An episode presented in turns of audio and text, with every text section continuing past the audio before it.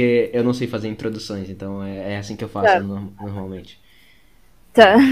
Então. é funciona. Eu vou. Eu vou considerar, então, a partir de agora que a gente tá no, no podcast já. Agora? Mas como você sabe que eu tô já- gravando? Não, então, mas eu não vou saber. Exatamente. então eu tenho que. Não, que não, não. aconteceu? O objetivo é você não saber mesmo. Tem que agir da maneira mais normal possível. Só que é engraçado porque eu falar isso já estragou. É. Completamente. Agora. É, Eu eu, estou- sou um péssimo. Eu sou um péssimo host. É muito estranho interagir com pessoas. Sim. Eu tô acostumado a ficar autistando sozinho, não com outras pessoas. Especialmente pessoas que são esquizofrênicas, né? Não. Ao contrário Você está acostumado a interagir mais com autistas. Será? Não sei. Você tem muitos amigos esquisos? Acho que. Acho. Não sei. Eu não tenho amigos. Brincadeira. Ai. Ai. Ai. Eu acho que é bem dividido, 50-50, pra ser sincero. Eu acho que eu tenho mais. É, eu acho que eu também, na real. Eu ia falar que eu tenho mais amigos esquizofrênicos, mas eu lembrei de outros que balancearam aqui a lista que eu tava fazendo. É. Bom. que engraçado. Começou, eu comecei a, a considerar que eu já tô sendo gravada e daí eu comecei a ficar desconfortável, como se tivesse uma câmera me filmando assim.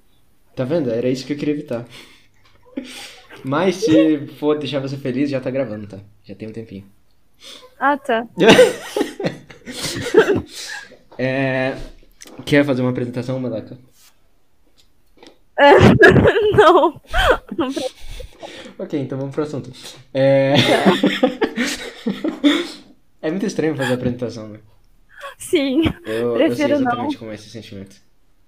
Eu tive que fazer mais apresentações do que normal esses últimos tempos. É...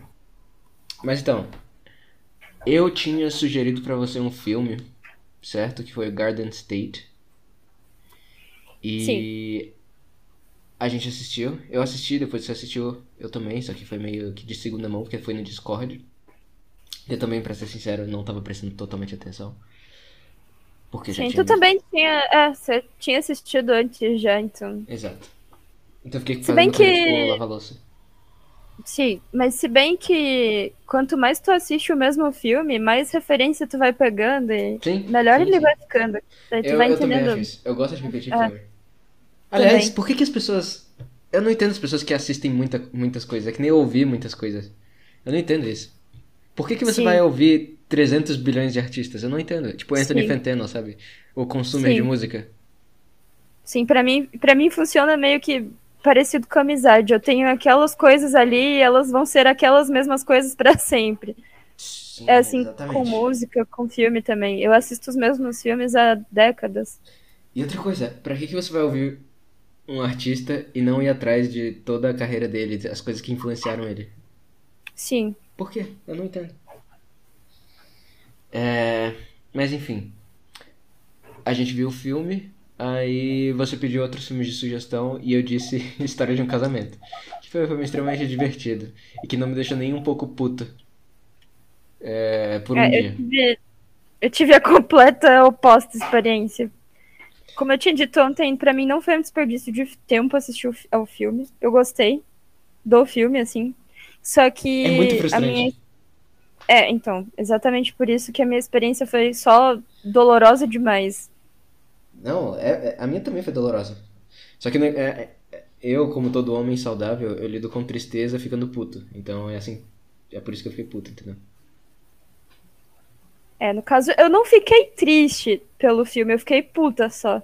E aí no final eu fiquei frustrada. E... Você não ficou E a triste? sensação. Não, não fiquei. Quer dizer, no começo eu, eu tinha ficado triste, mas aí com o desenvolvimento, o desenrolar das coisas e o desfecho, eu só fiquei deles. puta mesmo. Na verdade, não, minto. No final eu fiquei triste. Pode falar spoiler aqui, não sei Claro, sobre o filme. Tá, é. No final, eu fiquei, fiquei triste, sim.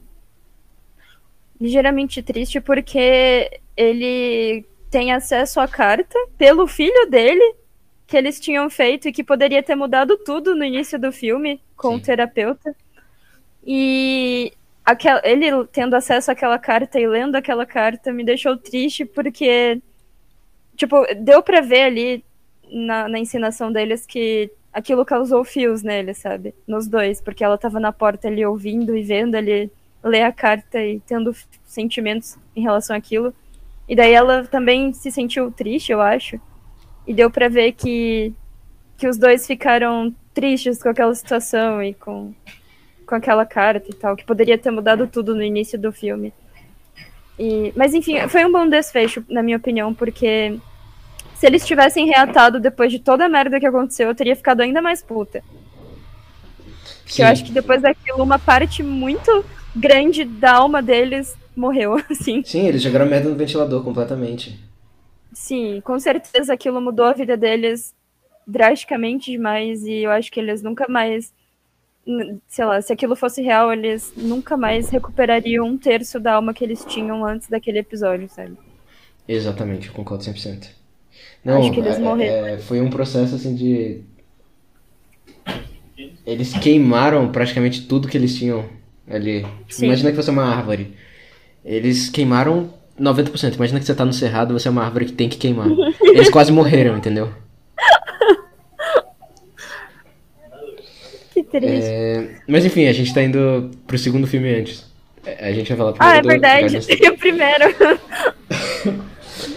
É, então, Garden State, eu é um filme que, assim, eu não ficaria sabendo em situações normais. Só que eu até comentei no último episódio que eu tava vendo Scrubs e um amigo meu, que é médico, eu sugeri pra ele. eu- mentira, eu não sugeri pra ele. Eu mandei pra ele um print de Scrubs e ele disse que conhecia o Zach Braff. Aliás, eu tenho uma história Braff engraçada. é o-. É o protagonista de Garden State? Sim. Tá. De um filme. E era esse filme, Garden State. E ele disse que era um filme bom. E ele sugeria. Ele disse que não lembrava tanto, mas lembrava que tinha gostado. E. Ele tinha falado mais alguma coisa positiva do filme que eu não lembro agora. E. O filme, ele. Vamos, vamos tentar construir aqui a história. Me ajude. Tá. É um cara sem alma. tá, pera. É um cara que não tem emoção nenhuma. Tipo, ele não demonstra É, nada. É um cara que a princípio, ele, ele. Não é que ele não tem alma, mas a alma dele ficou. Ele não demonstra emoção nenhuma. Ele é um robô. Sim, E a gente fica sabendo que ele não Conta visita a família. Sim. É, é, em 10 anos, né? Uma, coisa assim. sim, sim. Acho que é isso. Ele é um drama familiar, né? Tipo, o cara, ele. Ele ficou sem emoções por causa de tretas familiares. Não, eles falam bem no Conflitos. começo que é por causa de remédio. Se eu não me engano. Sim, mas é, é- aí é que entra a treta familiar, porque ele, come... ele foi inserido nesse mundo dos remédios por causa do pai dele. Ah, sim. Tá, ok. Que é o Então- psiquiatra dele. Sim, Sim. Que é, o que também é muito estranho. Exatamente, o pai dele é psiquiatra dele. Só que eles se encontram de novo. É... Eles, tipo, da mãe, né? Por causa da morte da mãe, exatamente. A mãe dele morre no começo do filme e o, o- o que acontece, o filme se passa em quatro dias, ou quatro ou cinco dias, não lembro, que ele sai de... É, é Los Angeles que ele morava? Acho que Acho que era. era. Ele sai de Los Angeles, vai pra cidade natal dele e fica quatro dias lá. Aí esses quatro dias, é uma cidade meio de interior, todo mundo se conhece e tal. E nesses quatro dias, ele basicamente encontra a alma dele. Ele faz um trabalho arqueológico é, É. em si mesmo e encontra a alma dele. Eu imagino Ele ele com um pincel. recupera a alma dele. Eu imagino ele com um pincel, tipo, pincelando assim. Aí meio que é, né? Convenhamos. Porque Sim. é, o- ele consegue o o item da mãe dele no fim do filme. Sim. Então meio que é isso. Mas enfim. Então tem esse- todo esse cenário de merda, o cara tá completamente drogado e. e, e anestesiado da vida Sim. Por causa de remédio. E Que foram medicados pelo próprio pai, por causa de um evento da infância que fez o pai dele achar que ele era normal, só que, na verdade, tipo, é aquela coisa de família. Era todo mundo louco e o moleque tava ali. E ele acabou sendo levado pela maré da loucura familiar. E também le- ele acabou levando a culpa de tudo, né? Porque sim. sei lá, a família precisa de um culpado, precisa de um de um motivo pra despejar toda. E, e uma coisa que a gente nem chegou a falar muito sobre isso, mas aquela cidade, ela é muito zoada. As pessoas. Qual dela? Ah, a cidade que ele volta. Sim, sim as- os amigos deles são completos degenerados. São. é, aquelas festas deles com cocaína, maconha, caralho, 4. A, a bala. Ah, mas sim, só que isso daí é um negócio bem comum assim nessa se bem que eles não eram adolescentes, né? Não, tipo, não eram adolescentes. o Não, mas filme é- se passa quando eles tinham entre 23 a 26 anos, então é meio estranho mesmo que todos os amigos dele ajam daquele jeito. Sim. Bem que nos Estados Unidos também tem aquela questão de que a maioridade só chega aos 21, né? Então, Na verdade, eu não, eu não acho que seja tão estranho, pra ser sincero, porque é, eu já vi outras é, retratações de cidades de interior, assim, especialmente numa época pré-internet, em que tinha aquele tédio mortal. O que as pessoas faziam pra passar tempo, às vezes era até coisa pior do que isso. Tem um Faz filme sentido. chamado Gumo, não sei se você conhece, é um filme bem, bem agressivo. Mas ah, faz sentido. ele é. Mas não, nunca vi esse filme. Oi? Não, nunca ouvi falar desse filme.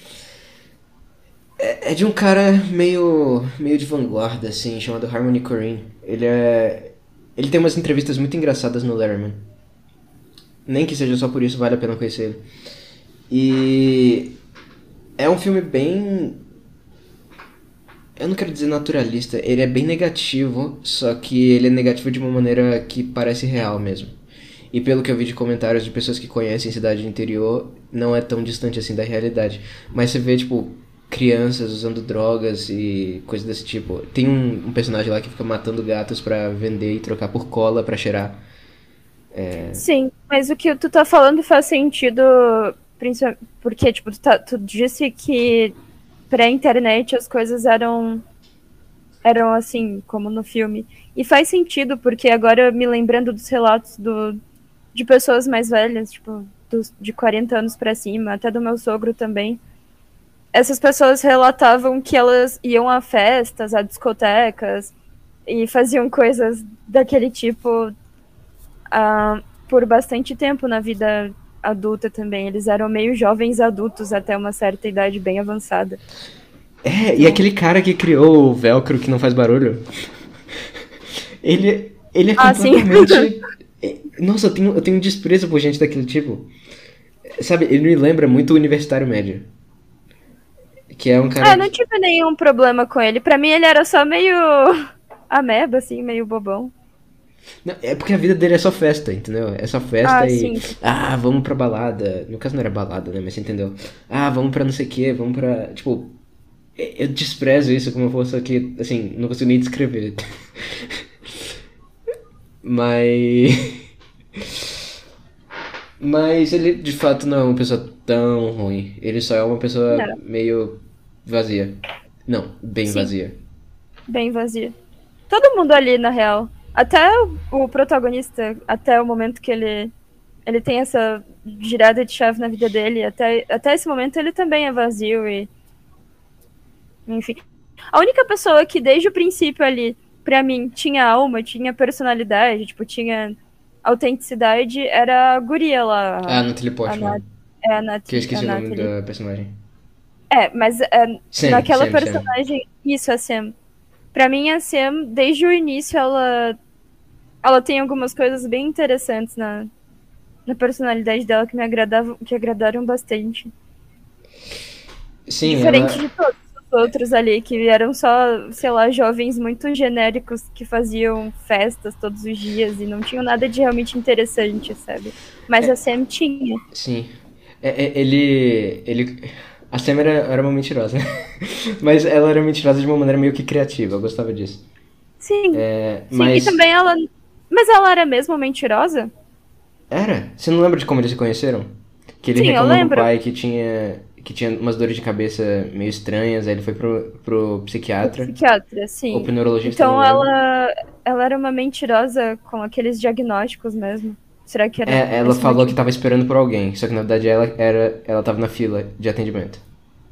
É, Tipo, a primeira coisa que ela falou foi mentira. desculpa, porque eles eram estranhos ali, então ela tinha que inventar alguma coisa. Talvez. Era só falar que tava na fila. É... De ah, ela de falar uma coisa. O quê? Que ele era ator. Ele era ator em Los Angeles Ah. e ele trabalhava. Ele tinha alguns papéis pequenos assim, tava construindo a carreira dele. E tinha um trabalho de part-time, imagino, sendo garçom num restaurante. É. Filipino? Parecia filipino. Eu não lembro. Mas, ó, considerações importantes sobre essa carreira aí, porque daqui a pouco a gente vai chegar num ponto importante que tem ali no final do filme. E que a gente você vai discorda. mencionar essas coisas. Exatamente. É, Então, ó, vamos frisar algo importante aqui. Não era uma carreira big deal, tá? Porque é, ele cara, tava tendo que trabalhar no meio figurante. Não, tá. O restaurante, como garçom, era completamente frustrante. Ele trabalhava Sim. com uma cara de, de morte e agonia. Ele simplesmente odiava. Não, pera, pera, pera, pera, pera. Eu não acho que ele odiava. Eu não acho que ele odiava. Eu acho que ele não tinha Tá, nem capacidade de não- sentir ódio. Sim, Ele pode não ser, tinha emoção. mas não é como se fosse um trabalho realmente, sabe, big deal. Eu não sei se, Não, não era big se deal, com ele, com, como uma pessoa com emoção, com alma, sei lá, bem de bem com a vida, eu não sei se nem assim ele teria algum tipo de afeto ou carinho pelo trabalho. Acho que Não, pelo não teria, contrário, era um trabalho exato. E como a carreira dele, então, como artista lá, como ator, também não era nada demais. Ele era meio que figurante, fazia uns papéis bem pequenos, bem meia boca, assim, não era nada demais. Então que isso fique bem claro agora. Porque depois Mais ou eu sei que menos. você vai Ele era. Ele foi reconhecido como o ator que interpretava um personagem retardado. É, Ele foi reconhecido. mas- Ele era reconhecido Ele pelas não- pessoas. Ah, não sei. Ele não era um. Não era uma estrela, obviamente, só que ele tinha alguma relevância. Ele não, não era um ator que ganha milhões por filme, mas ele tava construindo uma também- carreira. Tá, não sei se. Tudo bem. Talvez, então, ele estivesse construindo alguma carreira, mas ele então estaria bem no início dessa construção. Ele Não, estava, sei lá, a grandes passos de ser um, art, um ator incrível nem nada assim. Ele estava bem no comecinho. de fato. É, e uma coisa curiosa, uma trivia. Eles mencionam é, lá na. Vou até mandar pra você aqui no Telegram. Eles mencionam a cidade natal do Bob Dylan nesse filme, sabia?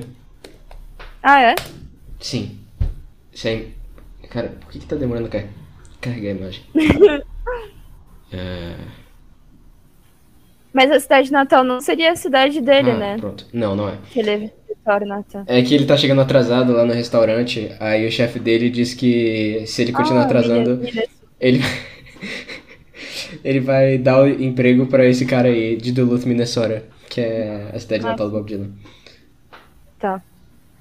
Só coincidência, com certeza. Apesar de ser uma cidade Inclusive, pequena. tá aí. Tá aí mais uma prova de que ele não tinha uma das melhores vidas no mundo no lugar de onde ele. Não, ele definitivamente não tinha. Los Angeles, não sei onde era esse lugar, mas não era das melhores, o trabalho dele era uma merda. Tá provado aí que o cara ele tava um triz de ser despejado, demitido, porque ele. Ah, mas esse emprego aí, certo. pelo amor de Deus, ele podia conseguir um igual em qualquer canto. E é isso que geralmente as pessoas Isso. fazem. Isso, ele podia conseguir um igual em qualquer canto. Mas não como ator. Eu vou, eu vou me lembrar dessa sua frase.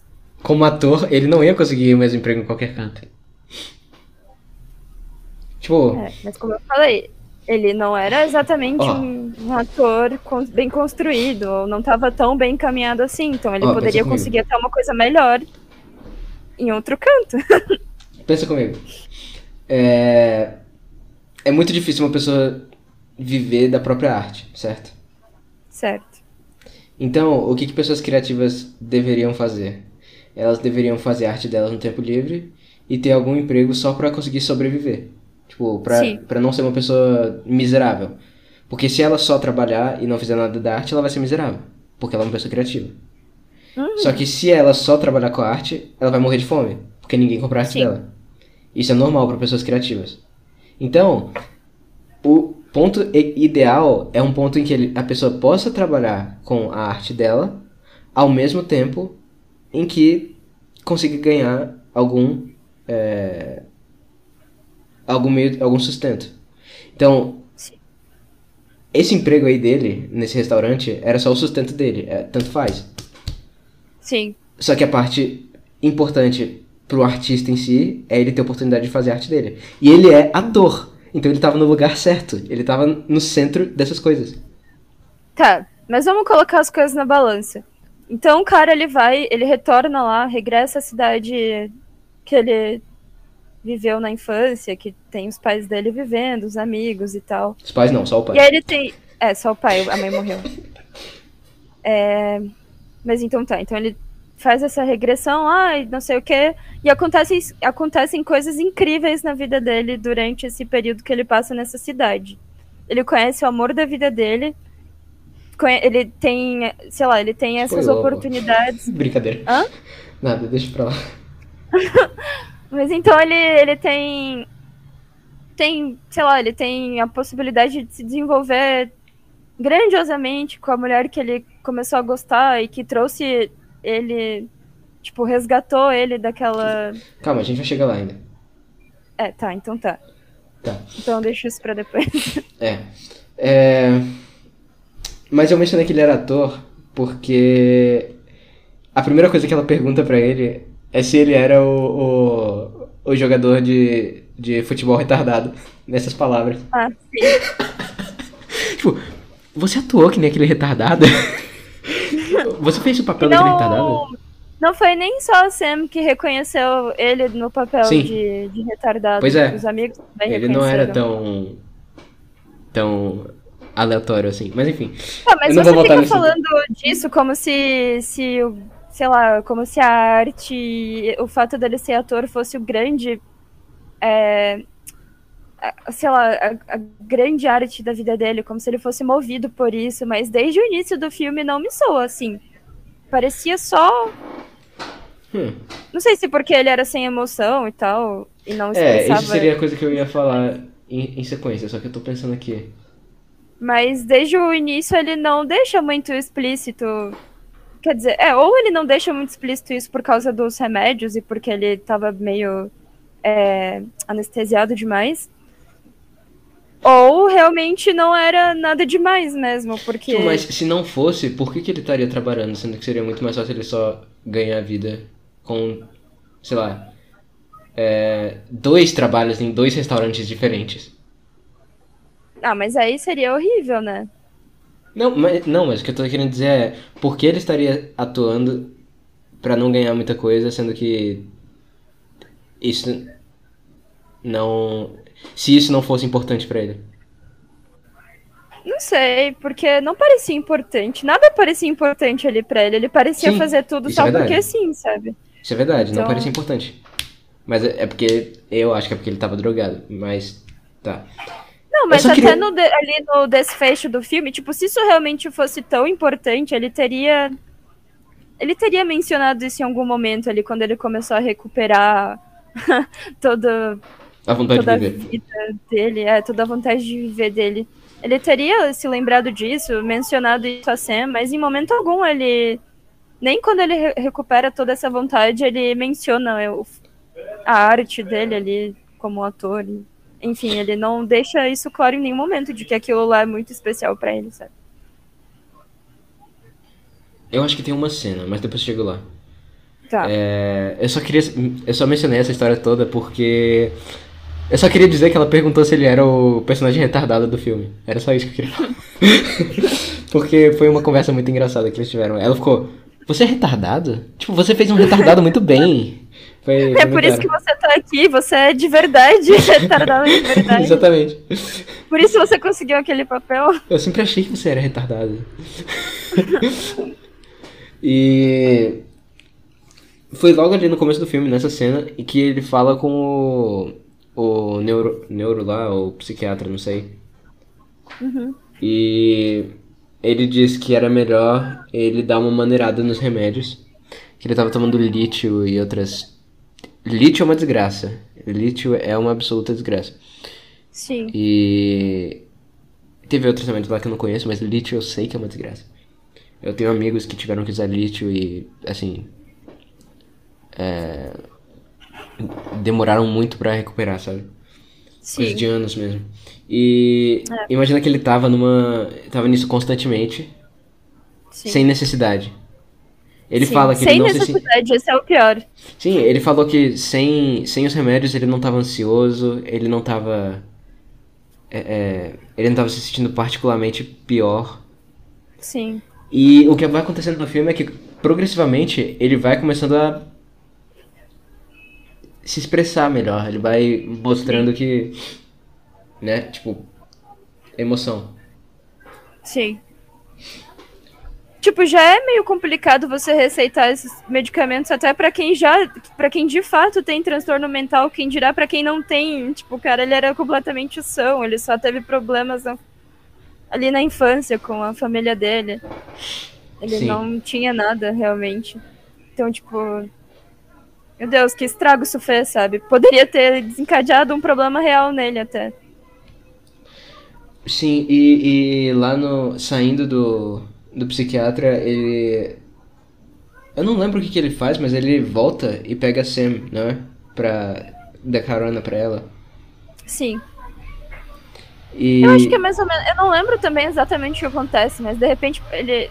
Não sei, posso estar equivocada Mas e ele vai- memórias falsas, Os mas ele parece ter um casa. insight ali, né? Daí ele volta e É, parece carona pra ela, É porque primeiro os dois vão pra casa do. do amigo, né? É, do amigo que fica tirando aquele arco e flecha com fogo pra cima. E. E. Nossa, eu odeio muito aqui. É, e depois eles vão pra casa dela. Que é Uhum. a parte mais interessante do começo do filme, na minha opinião. Que ele vê aquela casa completamente maluca, que vê o, o irmão dela. o irmão negro dela. Qual o nome dele? É Titambe, eu acho. Não lembro. São, esses detalhes, eu- assim, eu não sou capaz de lembrar. Eu sou muito ruim com nomes também, só que eu não lembro o nome do personagem principal, inclusive. Mas. Aliás, eu lembro, é Andrew. Nossa, eu tô, eu tô com a memória boa. Eu não costumo lembrar dessas coisas. Realmente. Ele não tem cara de Andrew. Mas enfim. É... A cena do Titembe é engraçada porque ele fica claramente constrangido do irmão dela ser negro. Tipo, o irmão da Natalie Portman é negro. É.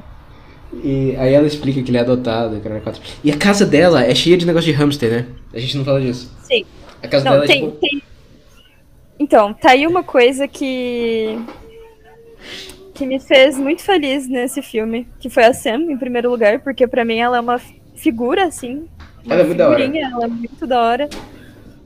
Ela me conquistou. E, e daí, enfim, quando o cara é inserido na vida dela ali, mais intimamente, vai pra casa dela e vê os detalhes da casa dela. Que aí entra uma parte que pra mim foi muito especial. Não sei porquê, mas foi. Que é exatamente a casa dela e os seus detalhes. Eu adorei a casa dela. A casa dela é tipo um parque de diversão pra hamsters. Sim. E não só isso, eh, também tiveram os detalhes na casa dela que me deixaram muito feliz e me fizeram gostar dela e da mãe dela também, porque no sofá, por exemplo, tinha uma uma capa que era meio colorida, assim, de crochê. Aliás, uma coisa que eu adorei na casa das duas ali, como foi representada, foi que é muito colorida.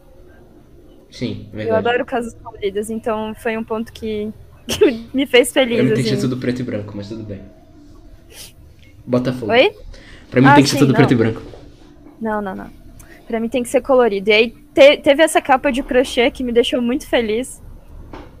E daí teve o quarto dela também, que é cheio de cor e é cheio das coisinhas dela. Enfim, eu sei que parece bobo mencionar essas coisas, mas me fez feliz porque resgatou em mim um, um negócio que. Eu, eu faço assim na minha casa também, eu deixo ela toda colorida. E, e parece que.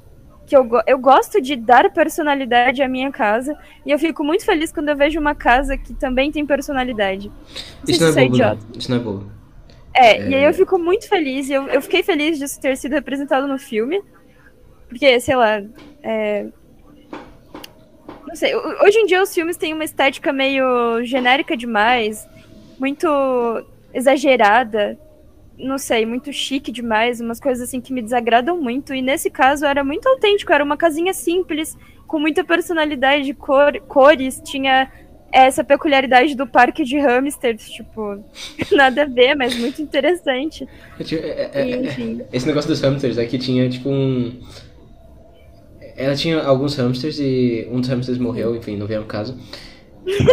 Agora, pelo menos por enquanto não veio ao caso. Só que, tipo, a casa tinha dois andares e os hamsters podiam subir porque tinha umas tubulações pros hamsters nas paredes. Ou seja, eles mex- mexeram em toda a infraestrutura da só casa Pra, pra, só pros hamsters, exatamente. só pra- pra- pelos hamsters. Isso é muito legal, cara. Tipo, é um negócio que eu vou na casa das pessoas hoje em dia e não, não tem esses aspectos meio. meio, sei lá. De- que elas, sabe, tipo um tempero assim que elas colocam na casa dela. Não tem isso. É, sei lá, muito sem graça, muito sem sal. E aí eu vi o- a tubulação dos hamsters, que eram todas coloridinhas, o, o- a capinha de crochê, e eu fiquei, meu, sei lá, as pessoas deviam ver esse filme e abraçar essa estética de novo. É, é- essa época era. Era. Era sem internet. Era pra internet, exato, aí é que tá, né? E a internet, ela foi. A gente pode até falar disso depois, mas a internet foi muito boa por um aspecto, mas por outro ela deixou as coisas muito sem personalidade. Sim, sim. As pessoas pararam de se preocupar com isso, É, de trabalhar nisso. Então, se antes elas tinham tempo pra, pra pensar na decoração da casa delas, hoje elas estão ali vendo um vídeo no YouTube, elas não estão muito entretidas com a casa delas. E outra, eu acho que as pessoas não têm mais tanto interesse em. é, em demonstrarem personalidade, em demonstrar. Não, não é isso. Em demonstrarem. É, em demonstrarem personalidade, de certa forma, porque tem muito mais pressão pra você seguir o que é. é a herd moral, morality. Sim. Pra falar em termos nietzscheanos, você que gosta de Nietzsche. É, mas tem muita pressão para as pessoas seguirem as mesmas ideias, as mesmas, achar as mesmas coisas bonitas, achar as mesmas coisas boas. É, Sim. e os anos 2000, é, apesar de também ter isso, não era o caso de uma maneira tão Não. forte, muito menos em cidades pequenas, como é o caso do filme. Exatamente.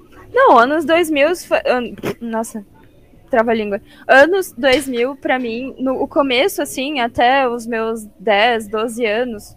É, do início até os 12 anos, mais ou menos. É meio pré. Meio pré-internet, assim, do momento que ela estourou, né? Antes de tudo isso acontecer, eu via das pessoas mais interesse na sua, em, em suas casas, no seu, até no seu carro. Eu lembro de uma vez com uns 15 anos que eu ouvi um cara falar que, que o carro era uma extensão dele. Aí ele cuidava muito bem do carro dele, mantinha um carro limpinho, adesivava com coisinha de família. Era uma, sei lá, uma fofura o carro dele. Então tinha essas preocupações, as pessoas tinham essas preocupações, sabe, em, em sei lá, estarem envolvidas com as coisas dela e fazerem parte da- das coisas dela, assim, delas. Tipo, elas trabalhavam mais com o que era delas. Sim. Organizavam mais, é, enfeitavam mais, sei lá, elas en- realmente se entretinham mais com as coisas dela, delas. E, enfim, isso se perdeu muito, porque realmente, tipo, as pessoas têm tantas distrações e outras coisas pra ver, assistir, ler, ouvir, não sei, whatever, sair, conhecer, que acaba que que, sei lá, essas coisas perderam muito a significância, a relevância. Eu acho e que tem até um pouco a ver com- sem graça. Tem um pouco a ver com aquilo que a gente falou do tédio. Sim, As pessoas lidavam com o tédio de maneira diferente, não tinha internet pra com isso. certeza. Então, certeza. se eu- eu falei de Gummel, e é um filme que definitivamente mostra o lado negativo disso. Especialmente porque tem uma tragédia na cidade, porque a cidade é tipo sobrevivente de fu- furacão. Mas também tem o lado positivo, que é tudo isso que você tá falando. Tipo, as pessoas tomarem mais Sim. cuidado com as coisas dela, tentarem é, colocar adornos e é, decorar e tentar fazer alguma coisa de fato, né? Uma coisa física. Sim, Mas sim, não é só uma coisa negativa, tem uma coisa positiva que é isso que você tá falando. Isso é verdade. sim. É. E. Que acontece E foi por isso que eu gostei da Sam. Sim, a Sam, ela é, é a melhor personagem do filme, na minha opinião. Sim, na minha também. Viu? Por isso o final deveria te fazer feliz. Tá, enterro do, do hamster. ah, tá. Aí, como eles tinham acabado de descobrir que o hamster Jelly. Eu tô, eu- nossa, eu tô lembrando de todos os nomes, até do hamster eu lembro. Eu tô. Eu tô. Eu tô usando todo o meu QI hoje. É, o hamster tinha morrido e eles tinham que enterrar lá no quintal da, da casa, né? Sim. E. Quando. Quando ela foi enterrar, ele começou a ficar pensativo e falou da- que ele tinha voltado pra cidade porque a mãe dele tinha morrido e tal, que ele tava. que ele tava vivendo a morte muito mais frequentemente do que ele imaginava, seja da mãe dele ou seja do hamster. E. Eu acho que foi a primeira vez no filme que ele mostrou, tipo, que tinha alguma coisa incomodando ele. Sim. Sim, bem observado, acho que foi sim. E que ele. ele... Porque até então ele tava. Não sei se ele tava entrando em negação com o que tinha acontecido ali, ou se ele só não queria falar com ninguém, ou se ele nem ligava. Acho que mais provável que ele só não ligava pra tudo que tava acontecendo. E nesse momento que ele tem essa interação com a Natalie lá, com a Sam, é a primeira vez que ele fala sobre isso, que ele se abre com alguém, tipo. Não, na verdade eu tenho certeza que ele não tava. Não é que ele não tava incomodado, é que ele não conseguia sentir. Porque tem outra cena no Sim. filme que ele fala que ele queria. Ele queria ficar triste, ele até pensou na coisa mais triste pra conseguir chorar, e no fim das contas ele não conseguiu chorar no enterro da mãe dele, e isso foi Sim. a coisa mais triste de todas. Sim, mas ele só fala disso mais pra frente no filme. Eu acho que esse momento foi o primeiro momento que ele demonstrou uma espécie de interesse, assim, por se abrir, por se comunicar com alguém, não sei. E definitivamente não foi com o psiquiatra dele. Sim. Que aliás é. Entre aspas, o vilão do filme. de certa forma. É, é, não, eu ainda coloco o vilão. Não o vilão, não- não porque é- nesse filme. É, não tem vilão nesse filme, nem nada assim. É complicação Mas- familiar. É, complicação familiar, mas tudo ali teve origem por causa dos pais, né? Sim. Não que eles tenham sido os grandes vilões ali da vida dele, mas tudo se deu início por causa do pai. É que nem a música do, do Tom Waits, né? Sins of My Father. Eu tenho que pegar os pecados do meu pai, pegar os pecados da minha mãe e lavá-los no ponde. No ponde. No, no- como que é ponde em português? Riacho? Riacho, isso, riacho. Tem que pegar os pecados dos pais e lavar no riacho. Ah, tá. É. É, esse é o refrão da música. Enfim. eu gostei desse filme como drama familiar também. Não É, só- e, e, assim, depois que ele conhece a, a Sam, ele vai.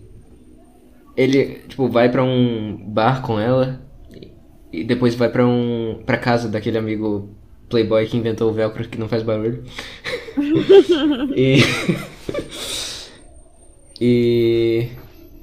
E ele vai progressivamente se abrindo, né?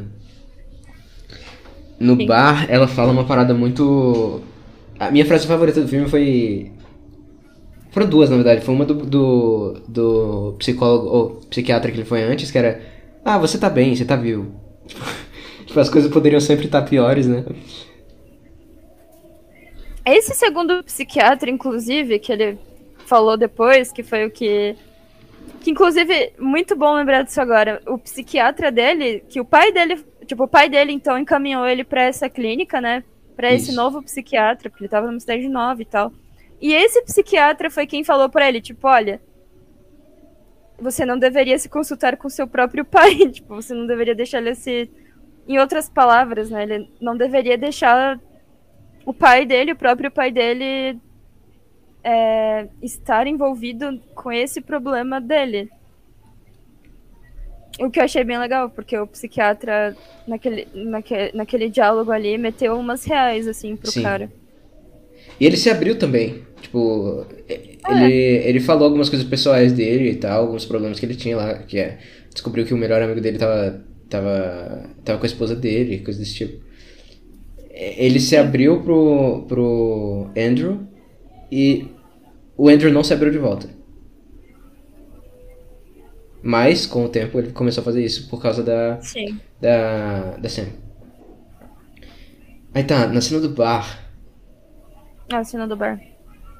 foi. Ela falou minha frase favorita do filme, que é. Eu não tô dizendo que eu não choro, mas entre, entre os choros eu rio. I'm not saying I don't cry, but in between I laugh. Sim. E, e é mais ou menos esse o espírito, porque se você para pra ver, a vida dela também é cheia de desgraça. Ela tava lá no, no, no psiquiatra, eu acho que era neurologista, não era psiquiatra não. Porque, porque ela não precisa de psiquiatra. Era neurologista, isso. Mas enfim, não importa. Ah, então ela não era uma mentirosa literal, assim, com, com problema. Era. assim, Ela disse que tava esperando alguém. Sim, mas ela, é como eu falei, naquele contexto, ela não ia falar o que ela tava fazendo ali de verdade pra um estranho. Seja lá o que ela estivesse fazendo ali. Ela Porque tava isso fazendo uma também soou consulta. mais como uma piada, sabe? Não sei se dá pra levar como uma mentira. Ela fez meio que uma pia- piada, não sei. Por que ela estaria esperando alguém ali, afinal? Isso nem faz sentido mesmo. Acho que ele se tocou disso. Por que, que alguém iria pra bem. uma clínica esperar por alguém? Não sei. Eu acho que ela é meio mentirosa compulsiva, só que não de uma maneira má, sabe? Sim. É. Não de uma maneira Patrícia Lelis. É, mitomaníaca. Natalie Portman, mit- mitomaníaca. Nossa, você tira a Patrícia Inclusive- Lelis do além. Assim, porque ela teve problema com mitomania, com, com ser mitomaníaca. Tipo, as pessoas descobriram isso e na época fizeram um dossiê sobre isso, foi bem engraçado. Vários amigos meus se envolveram nesse dossiê e aí eu fiquei a par de tudo. É muito foda. Ai, ai. É, ela fez uma novela pra internet. Ela foi um bom entretenimento ali pro pessoal. Essas histórias são muito engraçadas. Mas sabe que essa, essa parte, essas cenas no bar, esses di- esse diálogo ali que eles tiveram na cena do bar, os meus diálogos preferidos estão ali naquelas, naquela cena. Inclusive, eu queria lembrar de tudo que aconteceu ali. Eu queria reassistir agora só Foi pra ali, que ele, foi ali que ele falou que ele não conseguiu chorar no, no enterro da mãe. É, foi ali, verdade. Foi ali. Foi o primeiro momen- momento, assim, do filme que ele realmente abriu o coração, assim, que ele expressou sentimentos. É, que ele disse que tentou pensar em coisas muito tristes, coisas mais tristes da vida dele, ou então em filmes tristes e tal, e ele não conseguia chorar. E. Sim, E ele. Na verdade, o que deixava ele triste de verdade era o fato dele estar. é, sem sensação, né?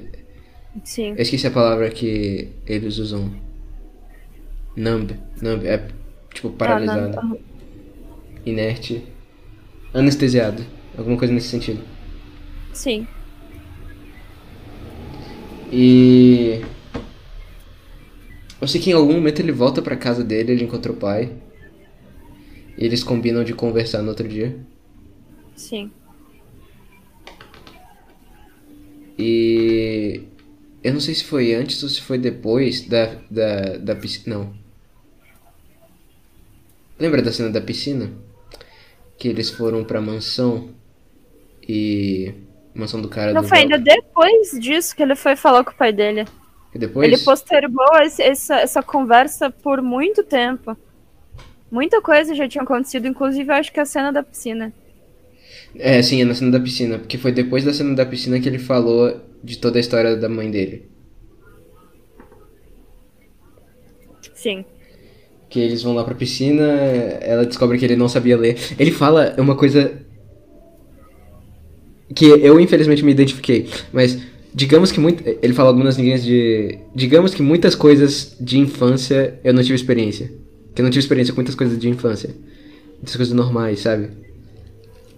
Ele não explica porquê, a gente vai ficar sabendo depois, né, no filme, mas você vê que ele, a infância dele foi completamente, completamente. Cara, completamente. Completamente. Ele perdeu toda a infância dele depois do. Sim. do. Do negócio que ele Não, explica né? depois, né? Que foi o acidente da mãe. É, sim. Perdeu tudo. Aí. de- Eles vão se secar. Não, não se secar, mas depois da piscina eles vão pra lareira, né? Sim, pela orelha. E lá na lareira que ele explica o. a história da mãe toda. É verdade. É quando tudo fica esclarecido. Exato. Eu achei que eh, os caras iam ficar com nojo dele, mas não foi. Ele conseguiu se explicar bem. E ele foi eh, sincero ali também. Engraçado, isso, isso parece meio cultural, assim. Eu não, na verdade, aí a gente coloca de novo aqui em questão pré-internet, porque talvez nessa época, não só os americanos, mas eu acho que o mundo inteiro era mais real, né? Como assim?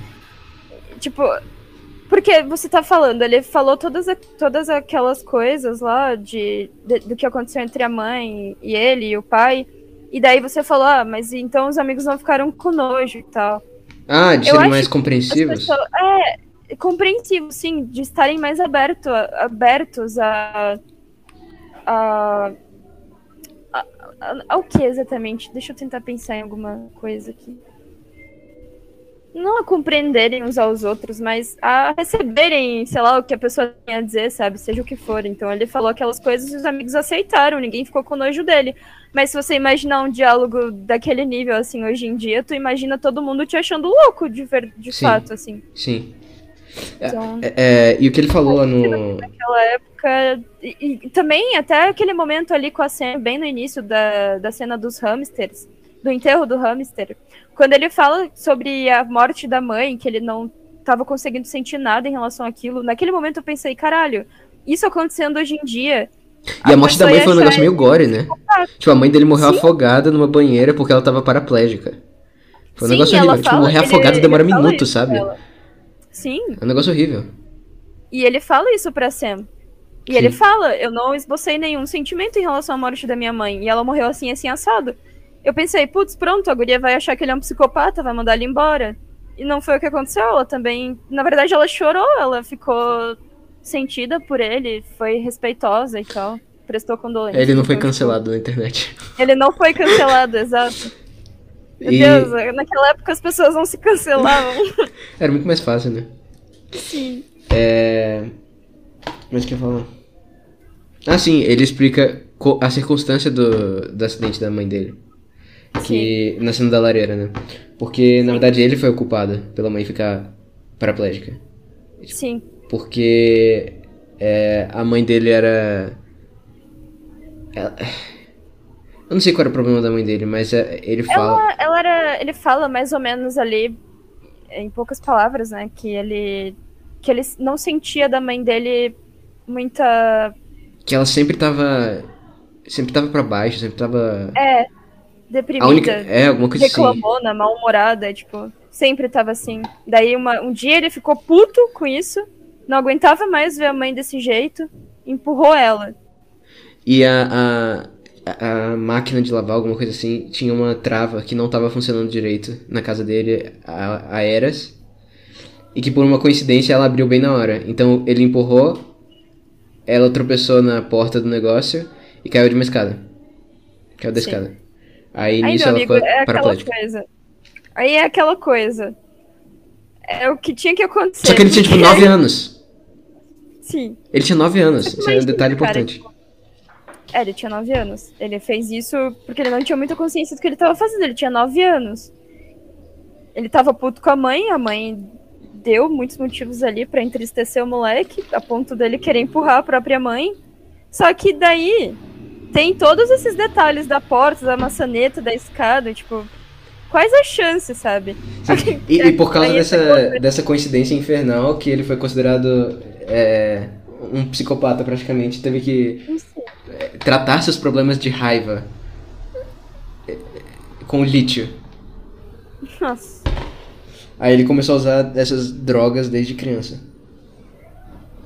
E ficou até a vida adulta usando. É, e depois o pai dele mandou ele pra um internato, né? Ah, é verdade. Teve isso. Tipo, todo mundo começou a ficar meio desconfortável na E ele parou de voltar porque pra casa. Fez isso com a mãe. Sim. É porque ele continuou no internato, só que ele é, parou de falar com o pai, né? Tipo, ele continuou seguindo é, é, o tratamento e tal, o tratamento entre aspas, mas ele parou de se comunicar. É, E depois, quando ele saiu de casa, ele saiu pra sempre. Tipo, ficou 10 anos sem. Sem ver a família. Sim, é isso. Só que eu acho que ele ainda tomava os remédios. Não, ele definitivamente ainda tomava os remédios. Sim, por alguma razão ele não parou de tomar os remédios. Desde então. O que eu acho que acontecia é que ele não falava. Tipo, ele só ficava mudo com o pai, só que ele ainda atendia, sabe? Porque Uhum. a primeira cena do filme é ele, é o pai ligando pra ele. Basicamente falando sozinho, só que ele tá ouvindo tudo. Uhum, Entendeu? verdade. Mas enfim. É... Essa cena da lareira foi muito boa. Muito Uhum. boa. E os, outros, e os dois amigos dele ouviram essa história. E eles também não. eles até fizeram uma piada. Quem diria que o retardado do filme era um. era um. Como foi que eles falaram? Era um psicopata, uma parada assim.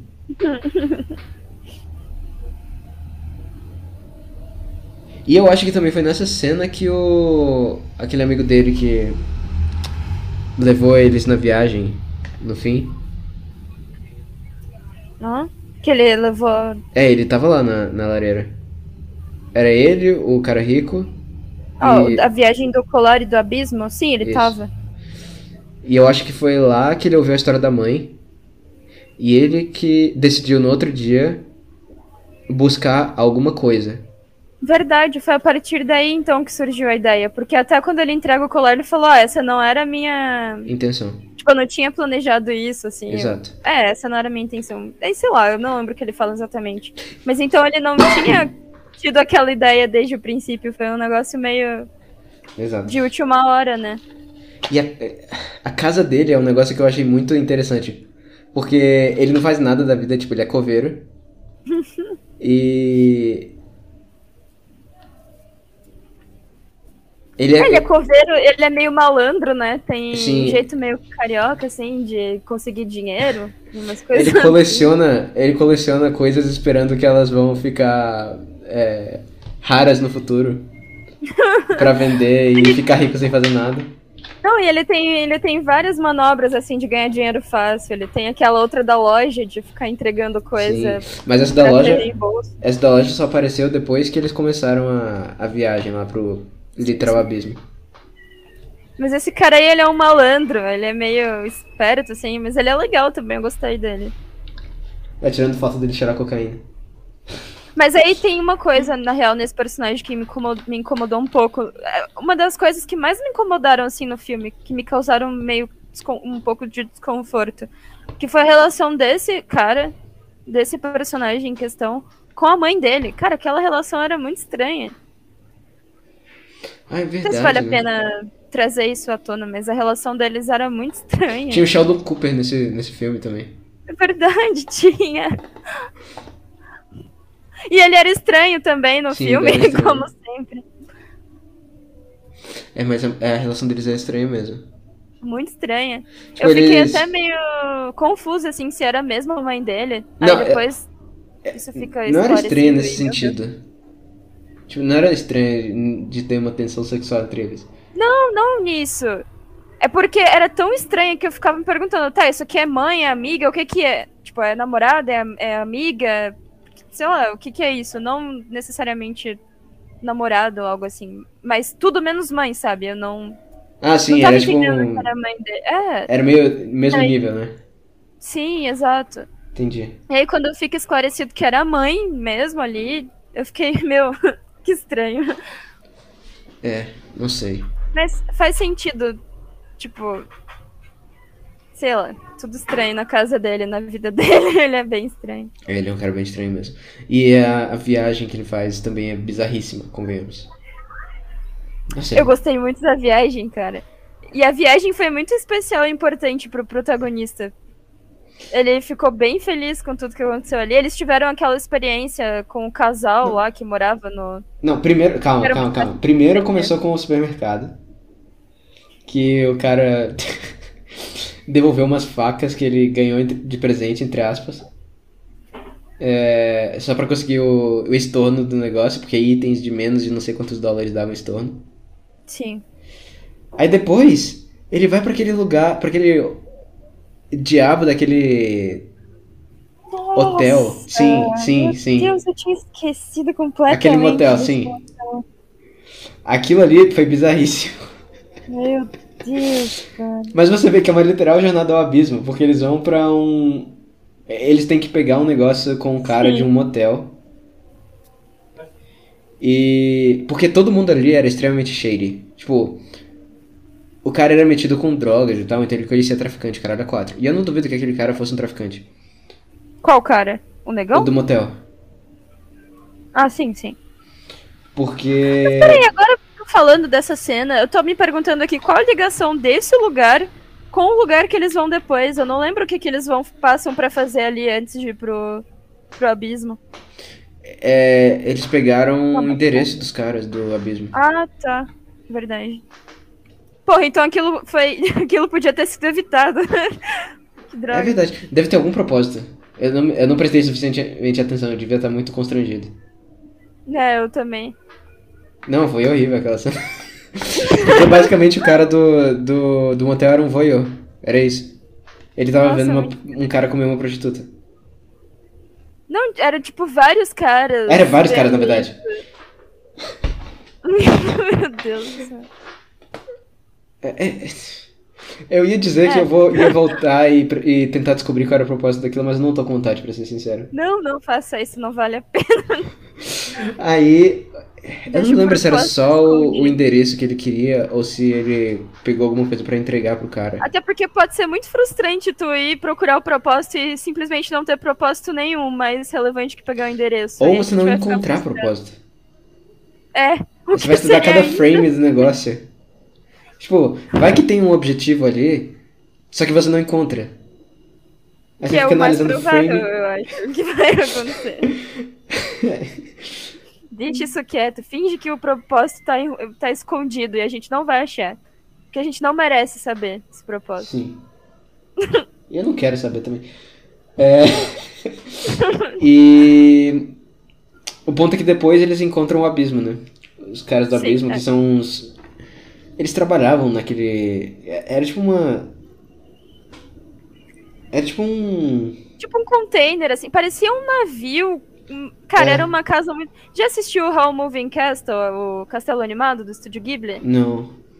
Mas aí tá, tem esse bruxo, ele vive num castelo que é basicamente um monte de tralha que ele vai unindo é, e, e fazendo um castelo. Aí o castelo ele é moldado por tralhas. E aí aquilo ali é meio, meio assim, sabe? É um negócio. Não, não é muito bem definido, os materiais, quais são, o que, que aquilo é, o que, qual é o formato. É meio uma junção de várias coisas, sabe? Sim. É uma casa. É tipo isso mesmo. É, é isso. É tipo Só que um a, a localização geográfica é tipo um canyon, É isso. que é um abismo gigantesco.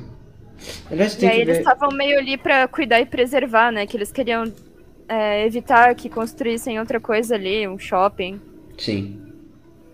Inclusive, nessas, nessa parte tem uma cena que me agrada muito. Que é quando eles entram e tem a primeira interação com esse casal, e aí esse casal vive nesse meio do nada, perto de um abismo colossal ali. E aí eles vivem nessa casa super engraçada, que não, não, não sei nem se dá pra chamar de casa, é uma coisa engraçada, assim. Mas então eles Uhum. vivem ali, e aí eles têm esse contato e essa interação com esse casal. Eles entram na casa deles, e é uma- um lar aconchegante, assim, internamente é tudo normal. E eles são um casal com uma criancinha de colo, muito bonitinhos, inclusive. E daí eles então falam: Ah, você mora nesse lugar, e aí, por que, que vocês moram aqui? Esse lugar é estranho. Daí ele explica que, que eles estão ali meio que pra proteger e preservar, sei lá, alguma coisa assim, eu não lembro exatamente. Mas aí o cara vira e fala alguma coisa, tipo, ah, sabe o que é? Isso é tudo ego, isso não importa. Eu tô aqui com essa mulher, com esse filho, e é tudo que eu preciso. Aí todo mundo meio que se emociona ali, ficam encarando o casal. Ele falou outra coisa também. Que ele Eu não não, deveria, mas ele explorava o abismo. Isso. Que tra- tipo, ele não podia, o trabalho dele não deixava, só que ainda assim ele fazia. É isso. E do jeito que eu falei aqui, parece muito ruim esse diálogo, mas é muito bonitinho.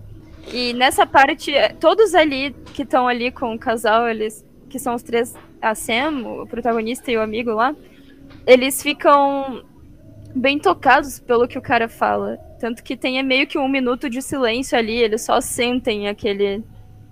aquelas palavras atingindo eles, assim, e eles ficam bem. É porque eles foram as primeiras pessoas normais do filme, pra ser sincero. Sim. Os, Sim, verdade. Os caras normais do filme moravam num. num container perto de um abismo. Sim. Eu, eu tô curioso agora porque o filme Garden State é, é o nome do. É, é o apelido, digamos assim, de Nova Jersey, né? Só que eu não sei se Nova Jersey tem. É.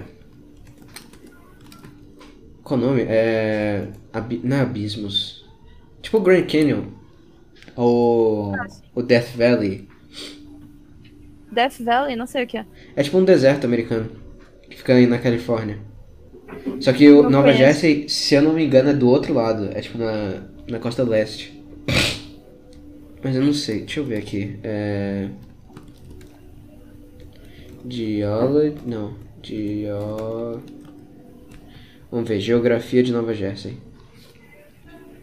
Ah... Meadowlands. Descobrindo lugares interessantes pelo mundo afora. Tem montanhas, aparentemente. Ah, isso aqui parece com coisa do filme. Aqui. Vou mandar no, no Telegram, pera.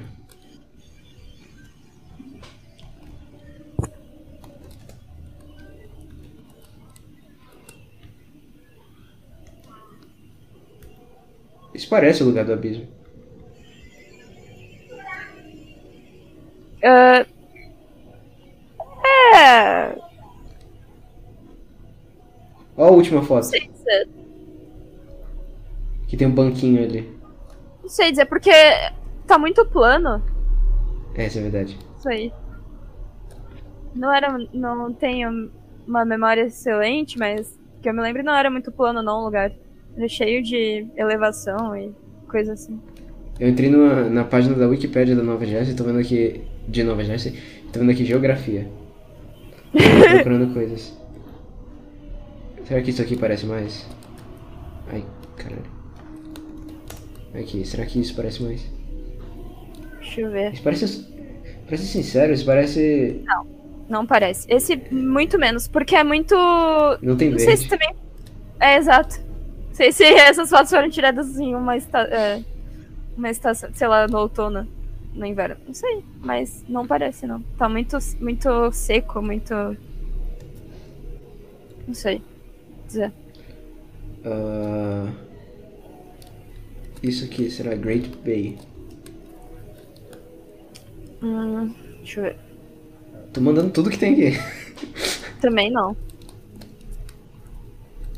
Também tá muito distante, né? Pra, É, tem. pra isso. entender de fato que tem ali. Opa, isso aqui, tá talvez. tirada de longe, de cima. Putz, isso aqui eu acho que parece mais, hein? Essa aqui que eu vou ver. agora.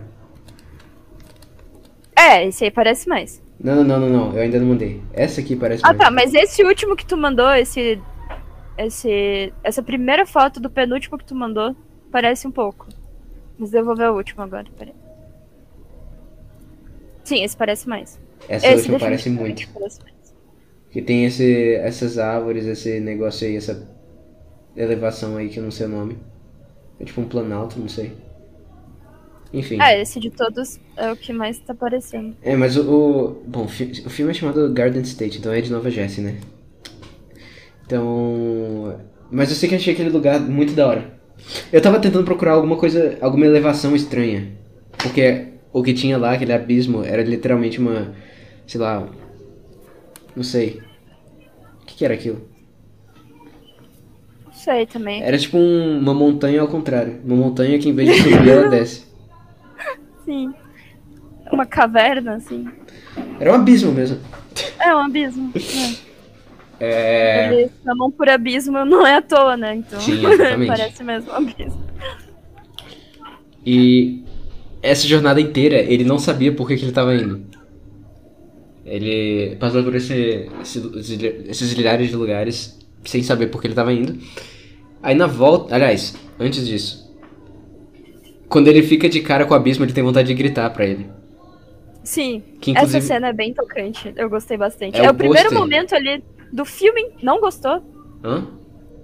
Peraí, o que que tu falou? Não, eu disse que é o pôster do filme. Ah, tá. Nossa, eu entendi outra coisa, nada a ver. Mas então esse momento aí que ele vai pra lá e grita é quando ele parece ter acordado, renascido de novo. Aí é o momento que ele meio que simboliza isso, sabe? Porque ele vai lá e grita e se emociona. E aí todo mundo fica, uau. E beija Sam, o que pra mim não fez muito sentido, mas tudo bem.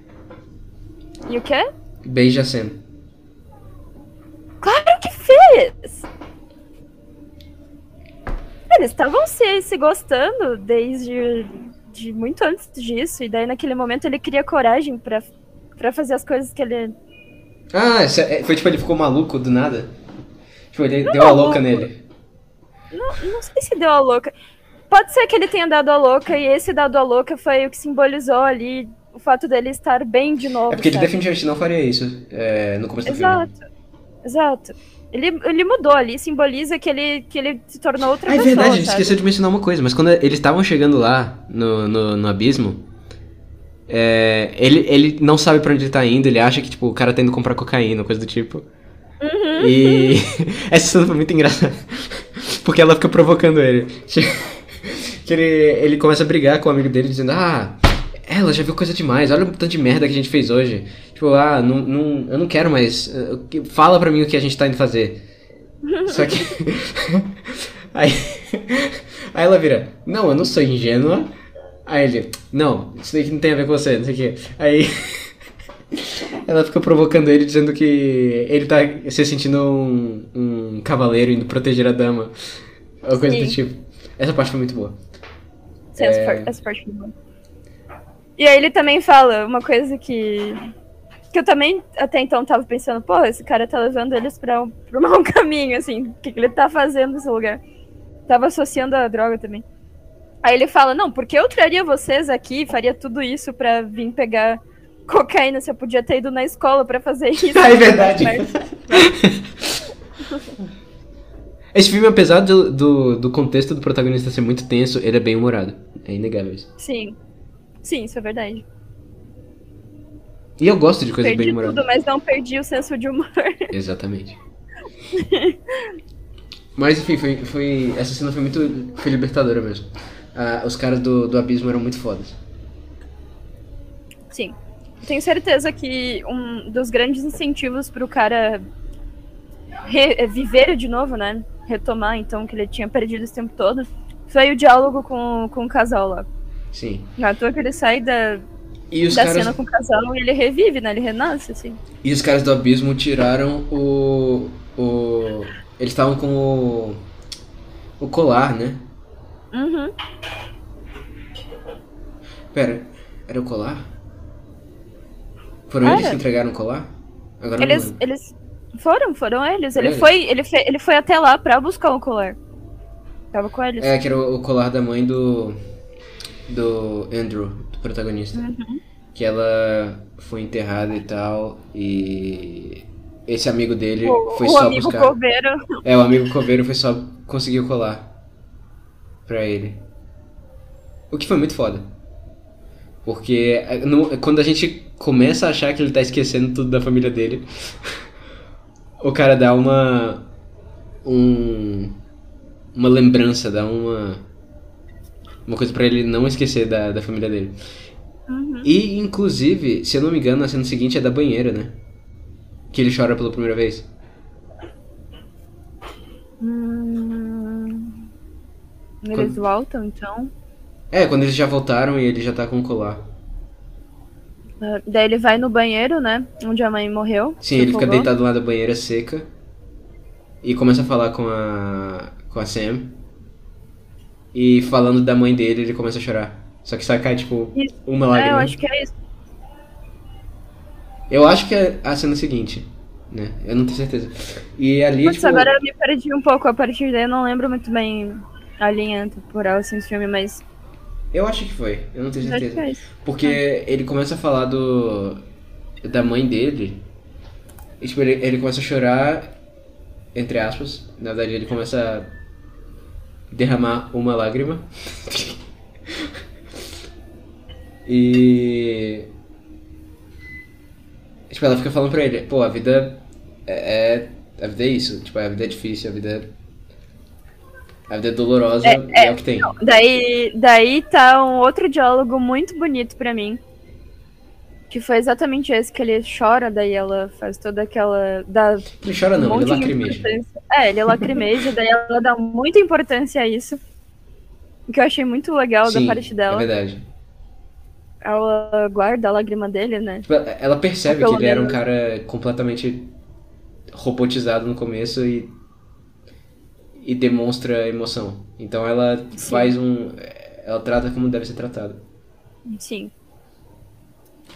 E Aí teve... tem uma coisa que ela fala ali que é muito especial. Que eu tô tentando lembrar. Que é exatamente. Eu queria lembrar exatamente o que acontece nessa parte que ela fala sobre, sobre dor, sabe? Que. Tipo, é, que... ela fala coisa, tipo. Ela fala uma coisa legal. Ah, a vida dói, mas é, é o que a gente tem, tipo. É. É, tipo. Essa é a linha do negócio. Eu não vou lembrar as frases. Eu tô eu só com alguns achar. prints isolados do, do filme aqui pra me lembrar. Eu vou tentar achar, porque o que ela fala aí eu concordo muito.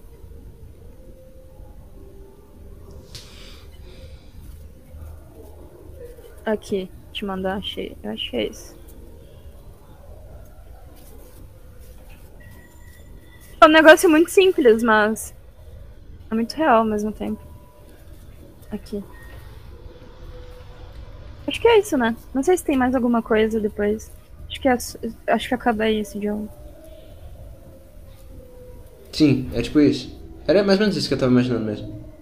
É. Tipo, apesar de a vida ser uma merda em vários momentos, é o que tem. Você vai fazer o quê? Sim, é, e é o que a gente tem mesmo. E é um negócio que. Isso não é exatamente minha filosofia. Sim. Tipo, eu torço pro Botafogo. 99,9% 99 da minha vida foi só sofrimento. Por isso que a gente gosta da Sam, porque ela é muito lúcida. Ela Não, já ela é entendeu. É extremamente lúcida. Sobre a vida. e. Mas, cara, não ironicamente, é nesses momentos de dor que você mais se sente vivo, sabe? Sim. Uma das coisas que me fez gostar desse filme é porque teve um período ali da minha vida, sei lá, de 2000 2016 até 2018. 2018 nem tanto. Mas de 2016 2017 que eu tava completamente, tipo, eu nem tenho tanta memória porque não aconteceu nada na minha vida. Foi, foi um marasmo completo. Foi assim, dois anos de marasmo. É, e assim, eu acho que foi tempo muito perdido para mim. Porque eu não me lembro nem de ter acontecido nada muito bom, nem de ter acontecido nada muito ruim. Uhum. Foi. Na verdade, eu lembro só da morte do meu avô. E de uma disciplina na UNB que eu gostei muito de fazer. Mas só isso. tipo.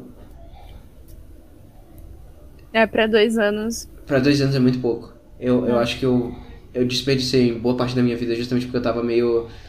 É. Tava meio anestesiado também. Exatamente, exato. Tava meio numb das coisas. E por isso que eu gostei desse protagonista. Porque eu uhum. me identifiquei com ele. Eu sei que aquilo ali é real. Isso porque eu nem usava, nem tomava remédio, né? Imagina se eu tomasse. Sim. Sim. Pô, é. é. que nem eu falei, eu conheço gente que eh, se deu muito mal nessa de tomar remédio. Lítio especificamente.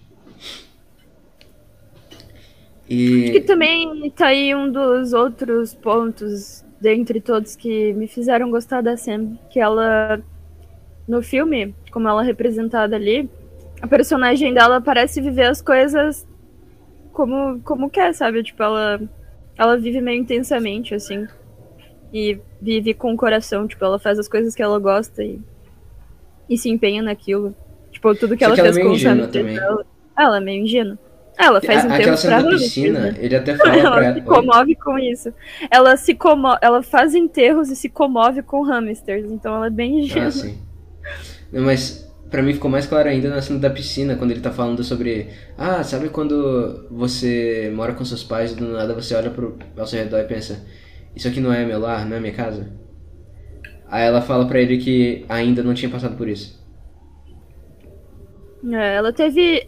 A relação dela com a mãe dela é muito boa e é, ela vive num lar muito amigável e aconchegante. Então, nisso aí ela parecia ter bastante ingenuidade mesmo. É. Ela não parecia da... conhecer grandes dramas familiares. Depois da cena da. da. A gente nem falou da doença dela, né? Que ela era epiléptica. Meu Deus, verdade. É, mas também eu pensei até que quando ela, porque quando ela falou isso, ela deu um pouco de importância a esse fato sobre ela. Eu pensei, putz, então vai ter alguma coisa nesse sentido no desenrolar do filme. Tipo, ela vai ter um ataque de epilepsia em algum momento. Mas foi só aí mesmo que ela. É, eu não lembro. Da... Não, ela mencionou também no, na cena do bar. Quando ela tá falando que era muito engraçado. Que. Sim, mas. Mas que... foi só a menção, né? Tipo, ela não teve nenhum problema com. Ah, sim, sim, é, isso é verdade. Ah, ela também patina no gelo, né? Patinava, sim. pelo menos, até ter epilepsia. Aliás, isso deve ter sido a única. Pareceu ser a única frustração dela no filme. Uhum. É, que... seja, como você pode evitar que o seu filho ele fique fodido da cabeça e doente e, e, tudo de ruim? Proporcione a ele um lar amigável e aconchegante com crochê e cores. é. Brincadeira, mas. Muito fofa. Tinha o paninho dela também, que eu esqueci o nome. Ah, o Naninha. esqueci o nome, mas. É um Naninha, né? Um pedaço do Daninha. Daninha. É. é. Depois da cena do da banheira, você lembra se era ele indo falar com o pai? Uhum, acho que sim.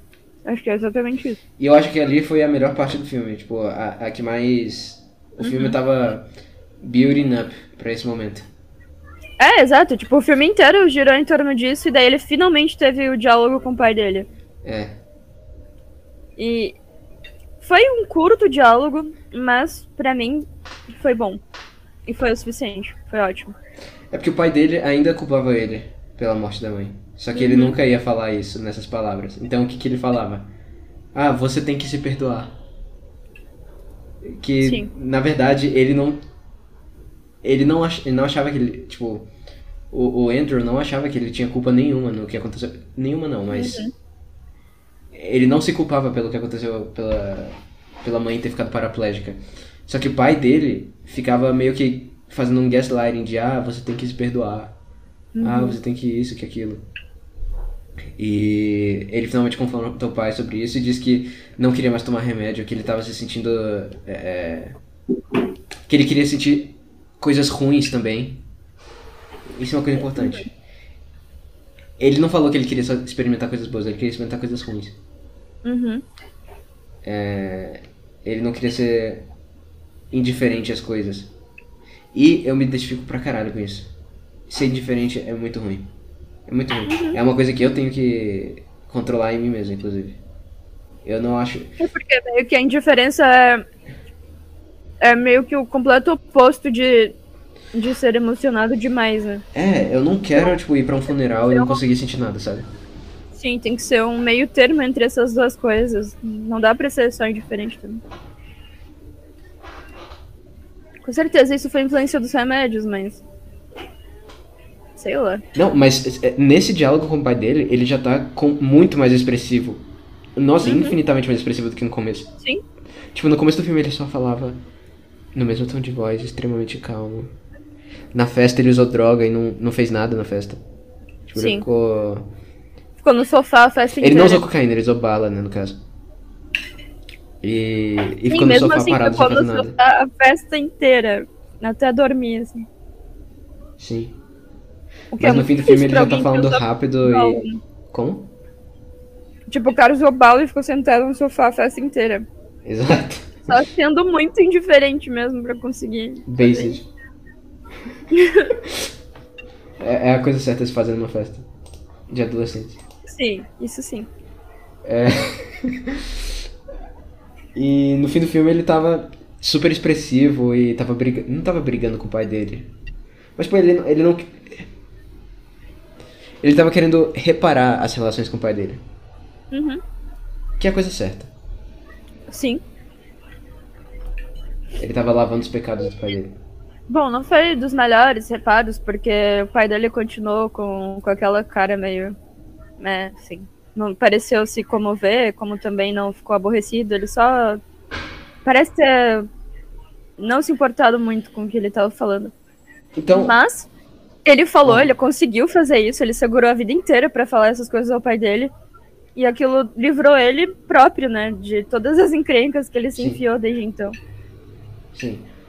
E. E pra mim, isso aí, ó, o começo do filme foi ele e os zilhões de problemas familiares dele. Uhum. Ele finalizou os problemas, ele resolveu tudo aqui. Ou Sim. pelo menos começou a resolver as coisas aqui. Uhum. Pra mim, isso foi o auge do filme. Tudo que vem depois eu já tenho questionamentos. Eu não, mas pra mim também foi o auge. Então. ok. Tipo, pra mim foi assim, esse foi o auge, foi o, o ápice do filme. E depois disso, o cara ficou bem. E ele fez coisas boas. Pra ele próprio. Tá. Ok. O que acontece depois? É, ele vai pro aeroporto, né? Já no outro dia. Ele tá indo pro aeroporto. Sim. E ele tá falando com a Sam, que tá inconsolável lá, chorando. Que ele vai tentar fazer as coisas funcionarem, que ele vai. é, ele tem coisas a resolver em Los Angeles. Ele. É, não tem como largar tudo e. Esse tipo de coisa. Uhum. E ela tá Já inconsolável. tem duas coisas a falar. Isso acontece, né, no filme. Sim, e ele. Ele Mas fala pra ela que ela mudou a vida dele, o que isso é verdade. Sim. Só que ele tem coisas a fazer ainda. Aí, ok, ele vai fazer as coisas, ele sobe a escada rolante Ah, tá. E. No fim. Ele tá lá no, no- dentro do avião. E ele sai. Ele tem um insight. Oi? Ele tem um insight. Ele tem um insight. Ele tem site. Sabe por quê? Porque ele se Hum. pergunta exatamente o que você acabou de falar. Peraí, eu vou fazer o que funcionar? Peraí, eu vou largar o quê? Exatamente, não tem nada pra funcionar de onde eu vim, nem lá nada que eu esteja realmente largando lá. Mas aqui eu tô largando a Sam e uma possibilidade de construir um futuro e coisas que realmente agreguem e me façam bem aqui. Então, vou voltar. Ele é maluco. Esse é. Ele é maluco. Ele é artista. Uh-uh. Ele é artista. Eu- tá, vou censurar isso. Foda. Bota um pi. É, deixa eu anotar aqui o tempo. Tá. Mas ele é artista, Meleca.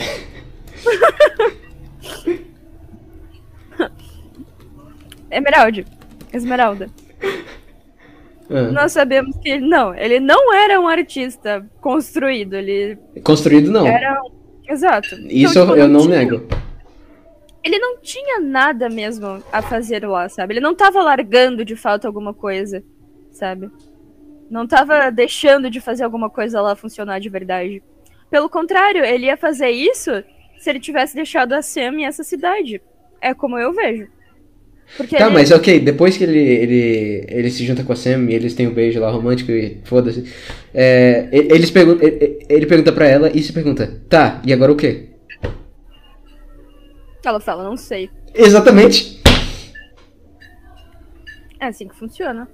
Ele teria chegado lá e teria resolvido e feito o quê também? Nem ele sabe. Ele teria pelo menos continuado a carreira dele. Ou tentado. Grande merda, cara. Aquilo não fazia ele feliz, realmente. O que, fa- o que fez ele sabe. feliz. Ele era artista. Tipo, ele, ele, eu- podia- eu- ele não eu- precisava ser artista, ele era. Eu vi nos olhos dele, ele não era tão feliz assim. Ao contrário, ele tava feliz ali, naquele Ele momento, com aquela pessoa. Não era. Viciado. E dopado. Sim, Por que, que ele seria artista? Se ele não, Tá, não tivesse porque- paixão pelo negócio.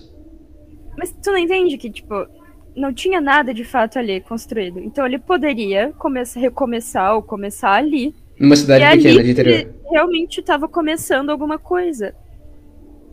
Ele, ele começou a viver ali. Entende? Então ele. Talvez ele só tenha continuado. Ele tenha tido insight, tá? Então é melhor eu continuar aqui onde eu tô vivendo, tô tendo alguma coisa real, do que voltar pra um lugar que não tem ninguém, tipo, não tem nada, não tem. Não tem. Não tem o que eu tenha construído ali de verdade. Não, não tinha. Ele não tinha nada ali, não tinha nenhuma base muito sólida. Ele tava meio perdido lá. Ele tinha um E ali começo ele de se carreira. encontrado. Ele ia desperdiçar tudo que ele construiu na cidade ali com a Sam, sabe? Ou pelo menos todas as oportunidades que ele poderia construir e começar ali com a Sam. É. Você tá implicando porque terminou em romance. E não tá errado terminar em romance. Eu não acho que faz sentido. Claro que faz. Você só não tá entendendo o sentido. O cara. Eu entendo se o cara fosse um grande artista, tipo o cara de ontem, sabe? Aquele cara lá do casamento Ah, que a fracassado. gente ainda vai falar. Mas o. Sim, o, o-. Você tá dizendo que. Você, você tá dizendo que só vale a pena se o cara for famoso. Não, não se o cara for famoso, mas. Se o cara realmente tinha alguma coisa, tava construindo alguma coisa concretamente mais sólida, sabe? Mas. É, concretamente ele não tava, isso é verdade. Só que. Era a única. Não é como tipo, se ele- Diga. Era o único. Era o único caminho que ele tinha pra carreira. Pra carreira de artista. De ator. Mas ele em nenhum momento deu tanta ênfase assim à carreira de artista e ator, não deu tanta importância. E Claro a deu. ali pareceu ter. Ele tinha até um segundo trabalho pra poder ser ator. Que era lá no restaurante. Não, não deu, cara. Você sabe bem que o filme não, não deu tanta importância a isso aí. Não, o Não filme, deu, não o filme nem- realmente não foi sobre isso. Só que eu não acho que o personagem termina, com- começa terminando no filme. Não é que deva ter sido sobre isso, mas não teve importância. Ele não, não demonstrava importância pra essas coisas. Não à toa que no final ele quis abrir mão disso tudo. Se realmente tivesse tido alguma importância na vida dele, ele não teria abrido mão, sabe? Ele botou as coisas na balança e a Sam, aquela vida ali que ele tava. que ele tinha possibilidade de continuar ao lado dela, pesou mais. Não tá errado, ele, Tá, ele abriu eu, mão eu vou concordar em discordar. por isso. Não, não, Eu vou concordar em discordar. não. Eu não posso nem discordar. Não, cara. Você não pode odiar esse final. É, É porque a gente tem que falar também do História de Casamento. Tá. Então a gente termina por isso. O final foi ótimo. Ok, próximo filme. É, próximo filme? Ai, meu Deus, não. O próximo filme. Puta que pariu. História de Casamento foi a segunda vez que eu vi. E a reação foi a mesma, a mesma exata, exata mesma reação nos dois filmes. Que foi ter vontade de arrancar o pau de raiva. Porque... Não, o. O literal. Opa. Ok. O Esmeralda. O Esmeralda literalmente bateu a cabeça na parede vendo esse Foi filme. na mesa, foi na mesa. Durante a cal, eu ouvi. Foi na, na, é, na mesa. Mas Isso sim, esse filme realmente me deixa puto. Me deixa puto porque. Cara, é é frustração do começo ao fim nesse filme. Aham. Pô, você começa lá vendo, ouvindo os negócios, você acha que é super bonitinho e tal. Nossa senhora. E que são o, o Charlie e a. Eu esqueci o nome da, da vagabunda.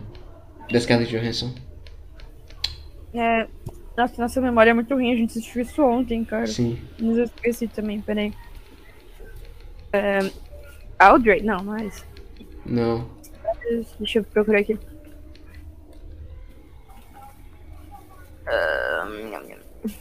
Nico... Nicole? Nicole. Isso, Nicole. Isso. Nicole. É...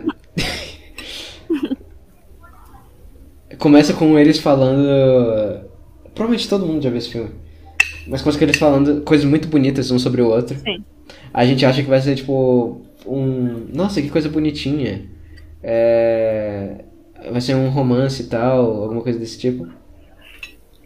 Só que aí, assim que eles param de falar um sobre o outro, você percebe que eram cartas que eles estavam narrando pra um. É... O que, que era aquilo? Era um. Um terapeuta, assim. Um cara meio especializado em terapia de casais. Eu Não é não sei. assim, cara. Eu acho que era alguma coisa. Eu não lembro. Mas as coisas ficam muito feias muito rápido, porque ela fica extremamente puta por não querer ler o que ela escreveu. Porque ela tem vergonha do que ela escreveu. É... E. E também fica claro que ele tá mais disposto a, Uhum. a não. a não terminar as coisas do que ela. Tipo, Não, olha só. claramente Aí já ela. tem um problemão. Hum, Que é o seguinte. Ela criou um problema no relacionamento deles. sim. Ele quis resolver o problema que ela criou lá. Daí ele, ele tipo, ele tá disposto, ele, ele fala, tá bom, tem um problema, vamos resolver. E daí eles vão resolver o problema e ela caga na cabeça de todo mundo. Não, um pouco mais complexo do que isso, porque ele também traiu ela. Mas. Mas ela não sabia ainda. É, não, é verdade, ela, ela. É verdade, verdade, verdade. Então, tipo, eram problemas da cabeça dela que ele notou, ele Ela fez grave de sexo com ele também. Tinha esquecido disso. E, tipo, daí, enfim, ele tinha esses problemas, tudo bem, não vou desmerecer problema de casal. Mas ele, ele quis resolver. Ele se propôs a resolver e ele tava disposto, como você disse. E daí eles foram pro terapeuta lá. Ele até ia começar a falar, né? Sim, Ele disse, ah, se você não quer começar. tipo, eu posso começar, não tem problema. Aí a partir daí o filme é só tragédia. E só desgraça, só. Só. Nossa, esse filme me causou profundas angústias e agonias, assim.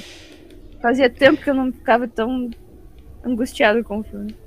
Sim. Definitivamente. E. Pera. Tá, eu tô aqui com o filme aberto com o frame só pra me lembrar exatamente das coisas que foram acontecendo. Tá. E cara, é, ele, a merda é que eles trabalham juntos, né? Ele é diretor e ela é atriz. E ele é diretor de teatro, ele gosta de umas coisas mais artísticas, mais vanguarda, digamos assim. E ela teve a oportunidade de ser atriz de filme e tal, porque ela teve um papel em um filme que parecia ser muito trash, convenhamos.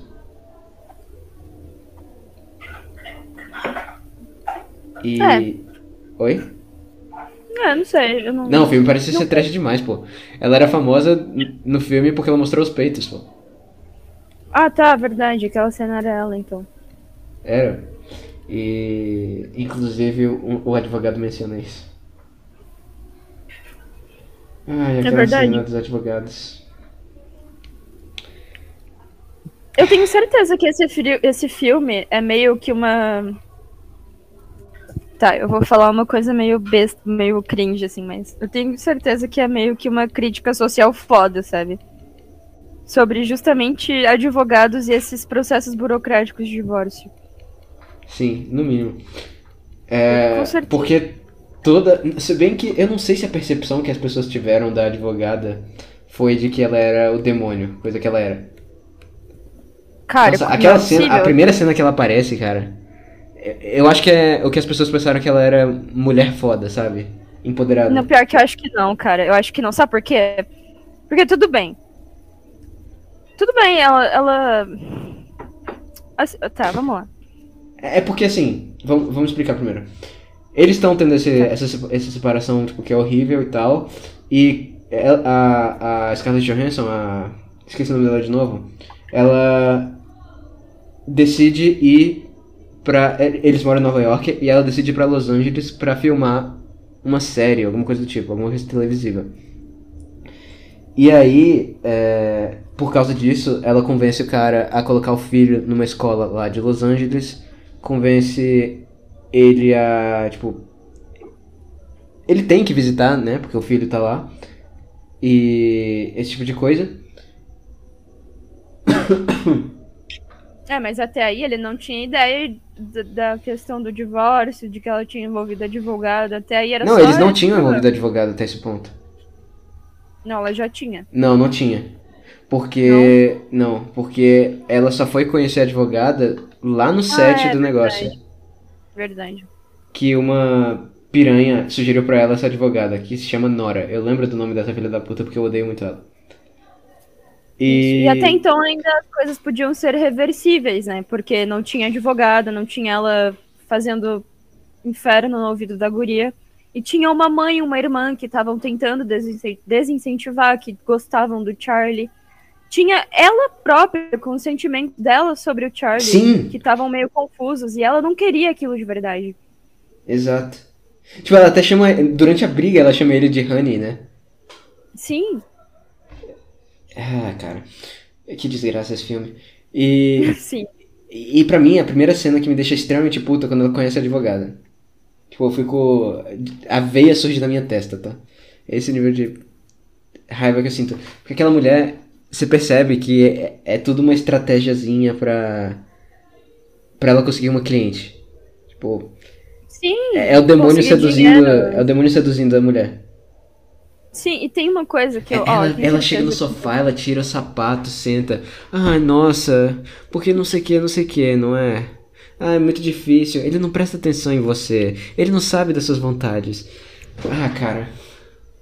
É, coisa que ela fala provavelmente pra todas as clientes dela. Exatamente, cara.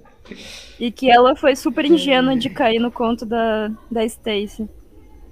Inclusive, sabe por que que eu acho que ninguém gostou da advogada?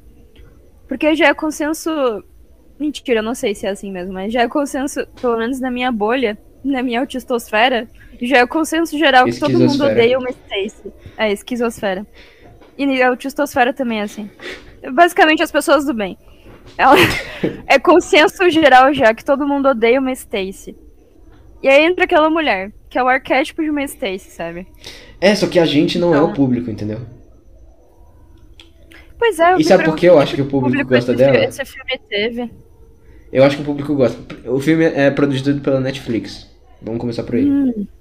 Segundo, tem uma cena que a advogada faz uma puta militância. Você Uhum. lembra? Qual? Que ela fala que a personagem da Scarlett Johansson tá tá fingindo uma entrevista com a mulher da do conselho tutelar. Hum, Aqui ela confessa que bebia de vez em quando, que ela fumou, que ela uma vez cheirou numa festa. Tipo, ela, ela fala. sobre a mãe. Sim, ela fala a a verdade mãe e tal. perfeita não sei o que lá. Ela é perfeitamente franca. Só que ela diz, não, você não vai falar isso na entrevista porque, ah, porque mulher isso, Uhum. porque mulher aquilo, porque mulher não pode isso, porque, porque Deus não sei o que, porque judeu cristão, blá blá blá blá blá. Tipo, Nossa, ridículo. Sendo que ela não tinha falado nada de errado, sabe? é, ela só foi sincera. Não, ela fez coisas Sim. erradas. Só que ela só foi Sim, sincera. mas. Mas não tem problema em ter feito coisas de errado. Você Tem, tipo, mas também aí mostra um outro problema desse, desse nicho, assim. Que eles não querem a honestidade, eles preferem muito mais uma família Ah, sim, é, conselho tutelar, né? Você tem que, É, você tem que fazer a coisa que eles querem. Então, tipo, a advogada, ela tava certa mesmo. Tipo, a, a militância em si é uma, foi uma porcaria, né? A gente sabe que aquilo lá é lorota. Ao mesmo tempo que não, que é realmente assim que, que a justiça, que o conselho tutelar, que o Estado cobra que sejam as coisas. Tipo, eles não prezam a honestidade, eles não querem saber das coisas genuínas, eles querem mesmo que tudo seja na formado na base de- da mentira, sabe? Então, sei lá. E compara isso com Eu- como eu foi a visita. que ela quis dizer. E, e compara isso com a visita do conselho tutelar com o, com o cara. Com o Charlie.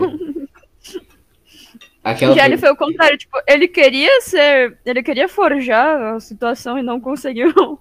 É, exatamente. Ele, ele- não foi nem forjar, ele só queria que as coisas não ficassem estranhas. Ele só tava nervoso normal, ele- sabe? Ele fez umas coisas assim que ele achou que poderiam ser mais apropriadas, tipo jantar. É, Não, ele- arrumou a ele casa, gostava de cozinhar. a casa inteira. Ele já gostava de cozinhar. Sim, só que daí ele fez muita coisa porque. Ah, conseguir as plantas, é verdade, verdade. Isso, então, tipo, ele tentou ali fazer uma coisa mais apropriada e na hora H tudo saiu só muito natural, assim. Sim. E aí ele viu que, putz, não é isso aqui que as pessoas esperam. Mas assim, boa parte do, do, do filme é só um argumento pró-miguel. Porque o cara tenta encontrar um advogado decente, só que as coisas começam a dar muito errado. Porque a, a Scarlett Johansson não tá com uma advogada decente. Não tá com uma advogada humana. Sim. Ela tá com um literal Mephistófeles ali. Sim, mas o próprio advogado decente fala umas coisas meio que assim, tipo, que nesses casos as coisas são. são meio que. Quanto mais difícil e pior. Não, não é. Tipo. Parece que, que quando as coisas são levadas pra esse grau de burocracia e tal, elas. Elas Ele sabe que não é justo. muito- Ele sabe que não é justo, mas ele também sabe que, que não vai, não vai ser fácil, sabe? Vai ser muito difícil. E quanto mais difícil, melhor para todo mundo. Pior para todo mundo. Porque, entre aspas, melhor, né? Não pro, pros dois ali. Pior para eles dois, mas melhor para quem tá em volta deles dois. Ah, as Então, arpias. Isso, então, tipo, Entendi. eles fazem muita questão de dificultar tudo, porque é mais tempo, mais dinheiro envolvido, mais burocracia, que dá mais dinheiro pra eles, enfim. Aí vai virando sua roda. É, e... Nenhum advogado quer que seja fácil, sabe? Mas ele quis, só que ele sabia que, que não era o, o normal, tipo, não era assim que funcionava. E uma coisa que o advogado do bem falou, isso é quase uma contradição em termos, advogado do bem. É, ele, ele, ele disse que talvez, é, realmente, você não vai ter tanta proximidade com seu filho nos próximos 10 anos. 10. Só que, quem sabe, seu filho vai cursar a faculdade na costa leste, ou seja, em Nova York. Quem sabe, com o tempo, seu filho não vai perceber. Tipo, ele é um cara mais velho, ele passa por dois divórcios, que nem ele fala. E ele sabe como que essas coisas são, né? Tipo, a justiça vai esmagar o cara, só que ele tem que acreditar na possibilidade de no futuro as coisas se ajustarem. Que nem foi no, no outro filme, né? No Garden State. Que demorou 10 anos pro cara é, falar pro pai tudo. Sim. E. E assim, aquele advogado, ele é o melhor personagem do filme. Assim, em termos de ser pessoa boa. Uhum. Uhum. Uhum. É, é, Parece contraditório, mas aí você coloca no papel o seguinte: o cara é um bom advogado, e é por isso que ele é pobre, Exato. ele tá no escritório Eu ia falar disso boca. agora. Tipo, a secretária dele é parente dele. Exatamente. O cara é um fudido, mas ele mantém a dignidade dele como ser humano e advogado. É, pra ver como a advocacia só tem filho da puta, cara. É, assim com tudo que, que envolve essas, essas profissões, mas. Não, Sabe, mas. é, Eu tava falando outro dia sobre policial e essas coisas, tipo. Você tem que ser muito sujo pra realmente fazer dinheiro nesses cargos. E aí, É. no caso dele, é meio que assim também. Eu ele um é tão bom, ele definitivamente não é rico. Pois é. É, isso é complicado mesmo. É. É, é, tem casos Mas que ele meio que ele não se as pessoas com isso. piores, né? Sim. A advocacia um deles. Sim. Coisas políticas no geral. É, sim. Mas é esses caras aí que são advogados e não vão tão pro alto assim, é, geralmente é porque eles são do bem mesmo. É, de fato. E. É... Eu ia falar de alguma coisa. Ah, sim. Eu ia mencionar a, a primeira vez que eles foram falar com os advogados junto. Só que tem coisas que acontecem antes, que é o momento migtal do filme. Que a, a esposa dele consegue ficar com o filho por muito mais tempo. Que o filho começa a repetir tudo que ela quer. Nossa, a cena do Halloween, cara. Que. É muito triste. A- o, o moleque vai ter dois Halloweens, porque um vai ser com a mãe e outro vai ser com o pai. E ele já tinha combinado com o pai, só que depois ele combinou com a mãe. E a mãe sabia disso. E a mãe sabia disso, é, detalhe importante. E ele só conseguiu sair com o moleque de noite, tipo, muito tarde, quando tava quase todo fechado. Ele tinha preparado toda uma, uma fantasia. é, Só que não deu certo e foi uma desgraça. O moleque tava cansado, ele tava querendo ir pra casa, ele tava querendo dormir. E foi muito ruim. Aí depois dessa experiência terrível, não foi a única, aliás. A primeira vez que ele passeou com o garoto no filme foi pra visitar a advogada. Nossa, que tristeza. Mas depois dessa do Halloween, ele ligou pra mulher e eles discutiram. Que foi que ela falou que hackeou o e-mail dele. Uhum. Esse é o nível de, tipo, Não, ah, peraí. Detalhe então. Eles estavam, apesar do envolvimento com a advogada e tal, ele ainda tinha fé que ela ia ser justa, que ela ia recusar muitas ah, sim, sim. muitas, muitas picuinhas ali das questões mais burocráticas. Ele tinha fé nela. Ele falava, não, ela não vai fazer isso comigo. Só que aí, ela começou a fazer umas coisas, tipo a coisa do Halloween, tiveram outras intriguinhas ali, assim. Na verdade, o primeiro problema foi porque ela se recusava a falar diretamente com ele e dizia para ele falar com a advogada. Aí ele falava com a advogada. Isso. E a advogada só queria cortar as bolas dele, praticamente. Isso, e eu acho, então, que ela, ela, tá, ela não tava dando o braço a torcer até o momento que ela descobriu as traições. Aí foi quando ela começou a envolver o filho. Foi uma traição. Envolver foi uma traição. dele. Foi uma. Ah, é, eles falaram no, no. Qual o nome? Lá com o juiz, quando ele tá com o uhum. segundo advogado. Que eles começaram a lavar roupa suja na frente de todo mundo. Sim. Nossa, então, tipo, horrível, até cara. então ela tava. Ela não parecia tão. tão filha da puta.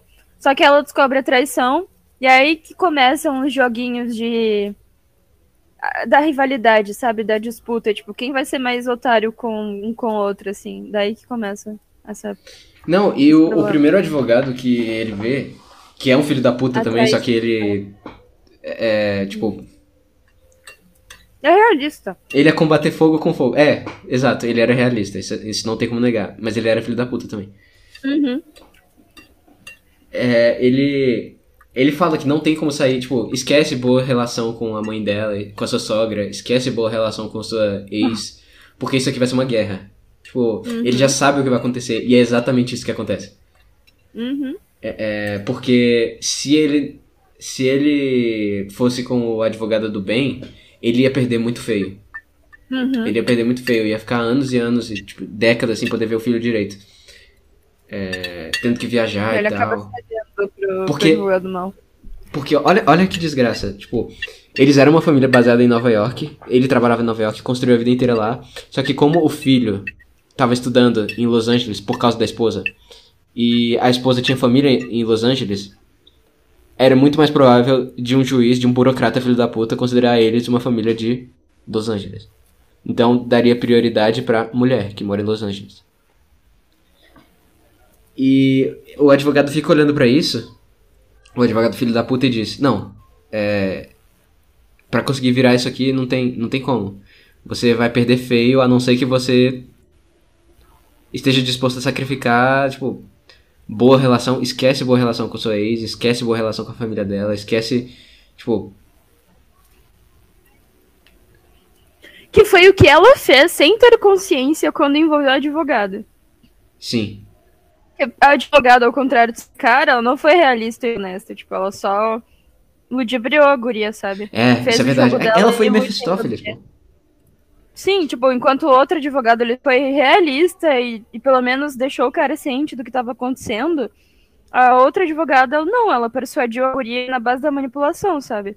Ela se aproveitou que ela tava numa situação, tipo, ela tava chorando, ela tava emotiva e tal, e sim, começou a jogar essas merdas na cabeça dela. Ali, sim, fez o jogo dela ali sem a guria ter consciência do que realmente estava acontecendo. Ela fez tudo acontecer meio que como num jogo de xadrez, assim. O cara não, ele foi foi realista, ele foi honesto. Ele falou, ó, é assim que funciona.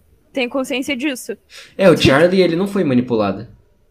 Não, ele não, ele não foi. Por nenhum dos dois advogados. Não, não, não foi. Ele, pelo contrário, ele teve esse essa realidade jogada, jogada assim na cara dele. É porque. Enquanto a mulher não, tipo, ela só manipulou mesmo full a guria, ela não foi realista, não foi honesta em momento algum. Sim. E depois que ele, ele viu que não ia conseguir um acordo com ela que ele trocou de advogado, né? Que ele foi para um advogado que queria guerra mesmo, que era aquele primeiro filho da puta. Sim.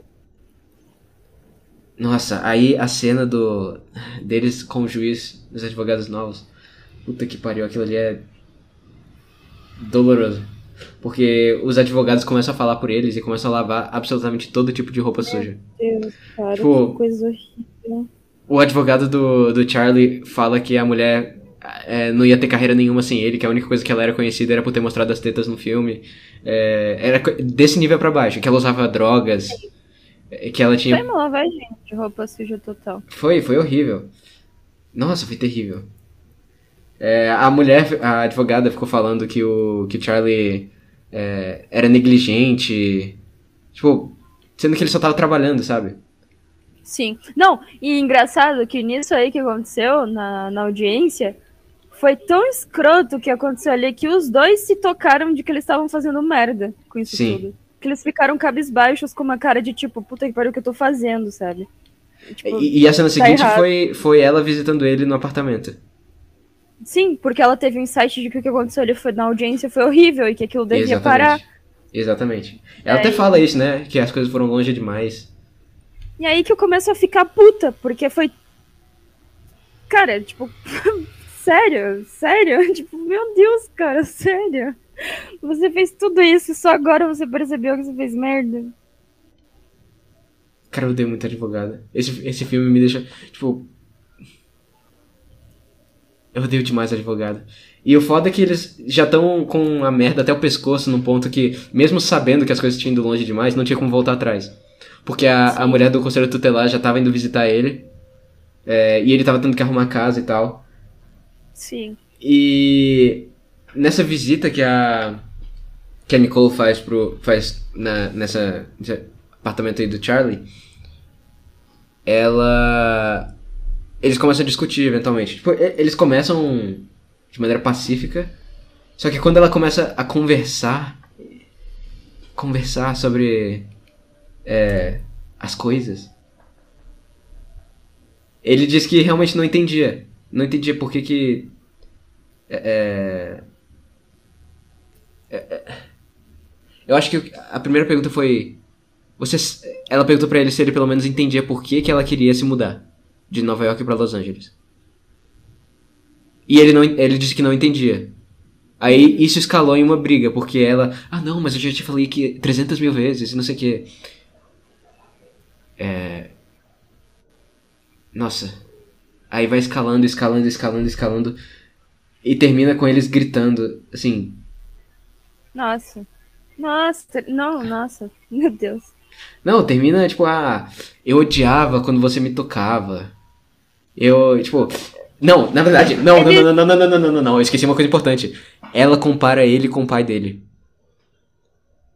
E, e no começo do filme, quando ele tá, quando ele tá é, escrevendo, a, lendo a carta dele, ele fala que a relação dele com o pai era terrível. Sim, daí, daí depois, pra, pra meio que jogar de volta, ele compara ela com a mãe dela também. Sim. Só que a mãe dela é de boa. Aí, Tipo, a, compara... a comparação com a mãe dela não foi, não foi equi- equivalente pra mim. tipo, o pai dele era alcoólatra e abusivo. é, realmente. Mas. O, o, o, o que realmente começou, elevou a discussão pra outro nível foi quando ela comparou com o pai dele. sim. É, sim. Daí ele ficou muito magoado. É, Não, e ele falou: Ah, mas quer saber? Você é igual a sua mãe. E você também é igual ao meu pai. E você também é igual a todas as pessoas ruins do mundo juntas em você. Aí as coisas foram escalando, escalando, escalando, escalando.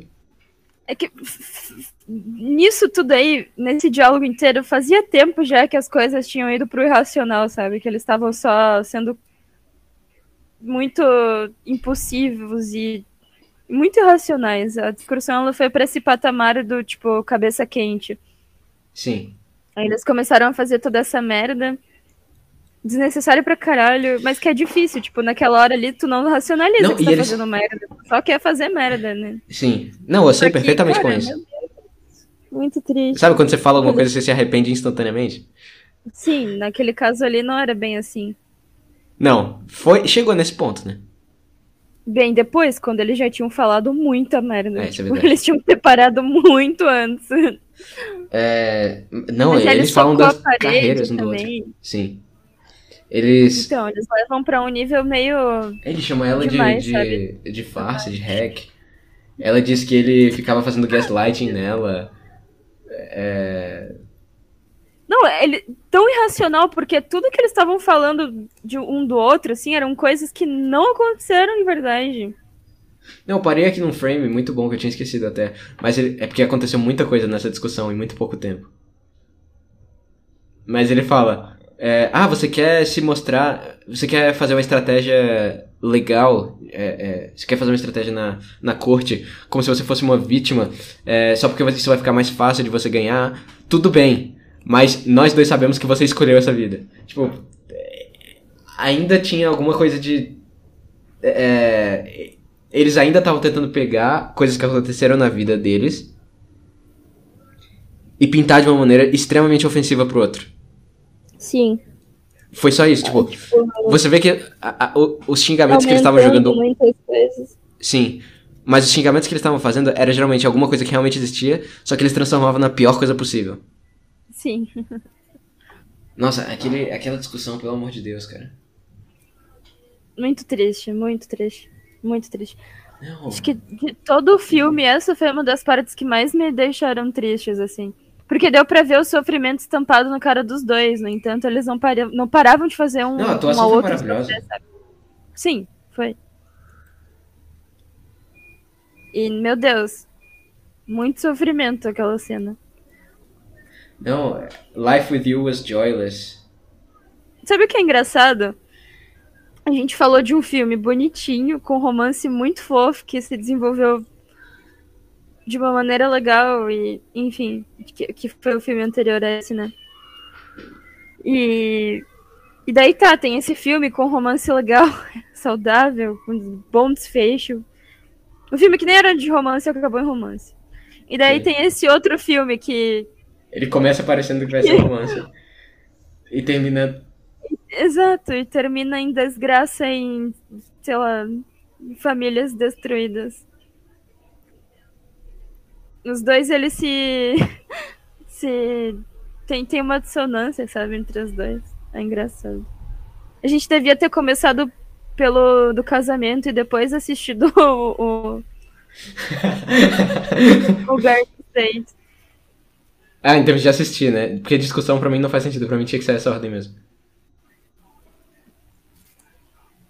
Não, porque, tipo, você vê uma coisa muito ruim, depois vê uma boa, você fica mais. Mais. co- Sei lá, parece que o filme bom ele te reconforta. Mas quando é o contrário, você só acaba triste e frustrado mesmo. O. o... É, o é. Garden State é muito, Garden State é muito fofo, cara. É um filme bonito.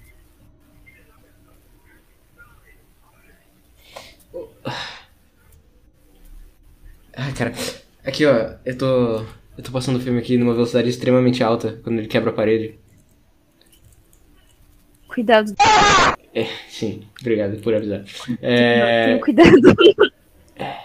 Ele fala que ela tá ganhando. Tipo, ele bate na parede e fala: And you're fucking winning. Aí ela começa a dizer que, na verdade, não, ela não tá ganhando. Então por que que você tá nessa? Porque ela, ela disse que queria continuar o casamento, que ela queria ser casada, que. É, é, é, ah, eu já perdi, porque. Ah, você não me amava tanto quanto eu te amava, coisa desse tipo. Então por que que você fez tudo isso, mulher? Isso tudo só tá acontecendo porque você chamou a maldita advogada. Cara, mas é isso o filme inteiro. O filme inteiro eu fiquei me perguntando por que, cara? Para, só para, sabe? não, mas tipo, é- tinha momentos que dava tempo dela parar, mas ela continuou, cara. E aí eu ficava me perguntando, cara. eu entendo quê? no começo porque ela ela foi literalmente seduzida pelo Mephistopheles. Porque a cena, a primeira cena dela com a advogada é claramente a advogada falando o que ela quer ouvir pra, pra conseguir um, uma cliente.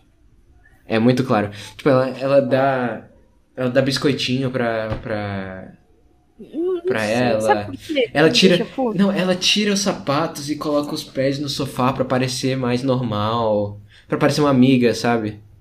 Não, mas sabe o que, que me deixa puta? Porque bem antes da advogada ser envolvida, ele já tinha falado, não envolvamos advogado nisso. Sim, Era só uma questão dela ter respeitado sua vontade. sim. Era só isso. E, e no- mesmo assim ela vai lá e envolve um advogado. Tipo, pô, ela já era uma adulta, ela tinha noção, consciência de que um advogado ia só bagunçar muito as coisas, sabe? Porque envolve burocracia, envolve dinheiro, é só dificuldade, cara. É só dificuldade que advoga que, que, tipo, envolver ju- a- advogado e, e juiz e essas porcarias trazem para pro casamento. É só dificuldade. Era muito fácil ela ter só escutado o cara e não ter envolvido advogado. Sim. Ele, foi só isso que ele pediu, não envolvamos advogado. Então, É porque provavelmente lá. eles sabiam que se escalasse eles iam acabar se odiando. Ou pelo menos ele sabia, ela não. mas então que ela soubesse pelo menos que ia escalar a nível de envolver o financeiro, envolver burocracia, envolver coisas que é muito mais fácil de se resolver ali entre eles, sabe? Eles não tinham uma relação horrível que, que precisasse realmente envolver advogado e juiz e sei lá, o caralho quatro. Eles tinham um diálogo bom, eles tinham todas as. Eles tinham tudo a favor deles para eles se resolverem entre eles, sabe? É, ele não era um pai dizendo... filho da puta que, que ia fugir dela e dos filhos, tipo, era tudo dialogável. E ela sabia que era tudo dialogável. Não tinha necessidade de envolver burocracia. Esse é o problema. Sim. Tipo, ela e... foi ludibriada só porque ela quis, cara, porque não tinha necessidade. É, eu concordo. Quisesse terminar, se divorciar, beleza, cara, beleza, mas que ficasse ali entre vocês dois. Sei que se eu falasse pra, pra qualquer pessoa, me esculachariam, porque as pessoas acham que que a justiça tem que se Tem que tentar tirar sim. tudo das pessoas. Não, tem que dividir as coisas é, como são para ser divididas. Tipo, tem que botar tudo em ordem. Entrega para Deus, lá. esquece isso. Exato, entrega para Deus, entrega para a própria consciência. Isso aí faz um trabalho melhor. É, eu concordo 100% com isso. 100%. Eu também. Eu também. Mas as pessoas Acredite. Porque senão termina. Metade das pessoas não concordam com isso. É Por isso, senão termina inclusive... que nem no filme, pô. Que o cara dizendo que, que todo dia quer que ela morra. Todo dia imagina ela morrendo, sendo atropelada por um carro, coisa do tipo. E é horrível, porque não tem como tu, tu. É inevitável que, tipo, se você envolve justiça e burocracia, é inevitável que você não crie uma relação desgastante entre vocês. Porque envolve Sim. burocracia. Envolve burocracia numa relação que não deveria ser estressante burocrática. Então vai criar distância, vai criar implicância entre as partes, vai criar muita coisa desagradável, sabe?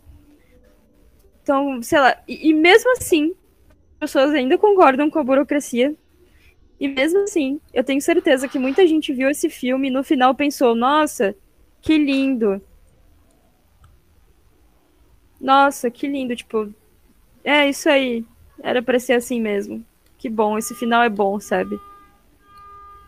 ele mostra que as coisas no final dão certo.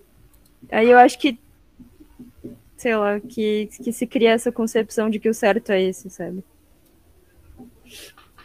Não sei. Não, eu concordo. Eu tô, eu tô pensando em como que. Aquela discussão, cara. Aquela discussão. Tipo, eles terminam, ele fala aquele monte de merda pra ela e, e imediatamente se arrepende e começa a chorar. E, e, e eles pedem desculpas ela um pro também. outro. Sim, ela também. Tipo, os dois acabam cedendo. Exatamente. E, e você vê que eles têm proximidade. Tipo, eles, Sim. As coisas não são. Sim. Não, não eram pra ter ido por esse caminho, porque elas ainda tinham. Ainda tinha uma, um fiozinho de esperança ali. Só que ela decidiu cortar com o advogado o filme inteiro eles eles têm ainda uma conexão ali que dá para ser resgatada, que eles podem trabalhar naquilo. O filme inteiro assim até o final. No final tem a cena dele lendo lá a carta que ela fez. E ah, ele e ele ficando triste com aquilo, e daí ela chega na porta ali, fica na bre... assim, meio na brecha, assim, espiando. Vendo ele Ai, chorar e ela começa a chorar também. Então, tipo, os dois ainda tinham sentimentos um pelo outro, sabe? Ainda tinha alguma conexão ali enrustida.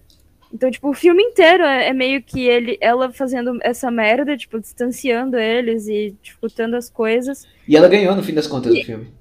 E ela, no fundo, não querendo isso, sabe? Mesmo assim fazendo. Que em vários momentos ela dá a entender que ela ainda tem sentimentos, que ela não queria que aquilo tivesse acontecido de verdade.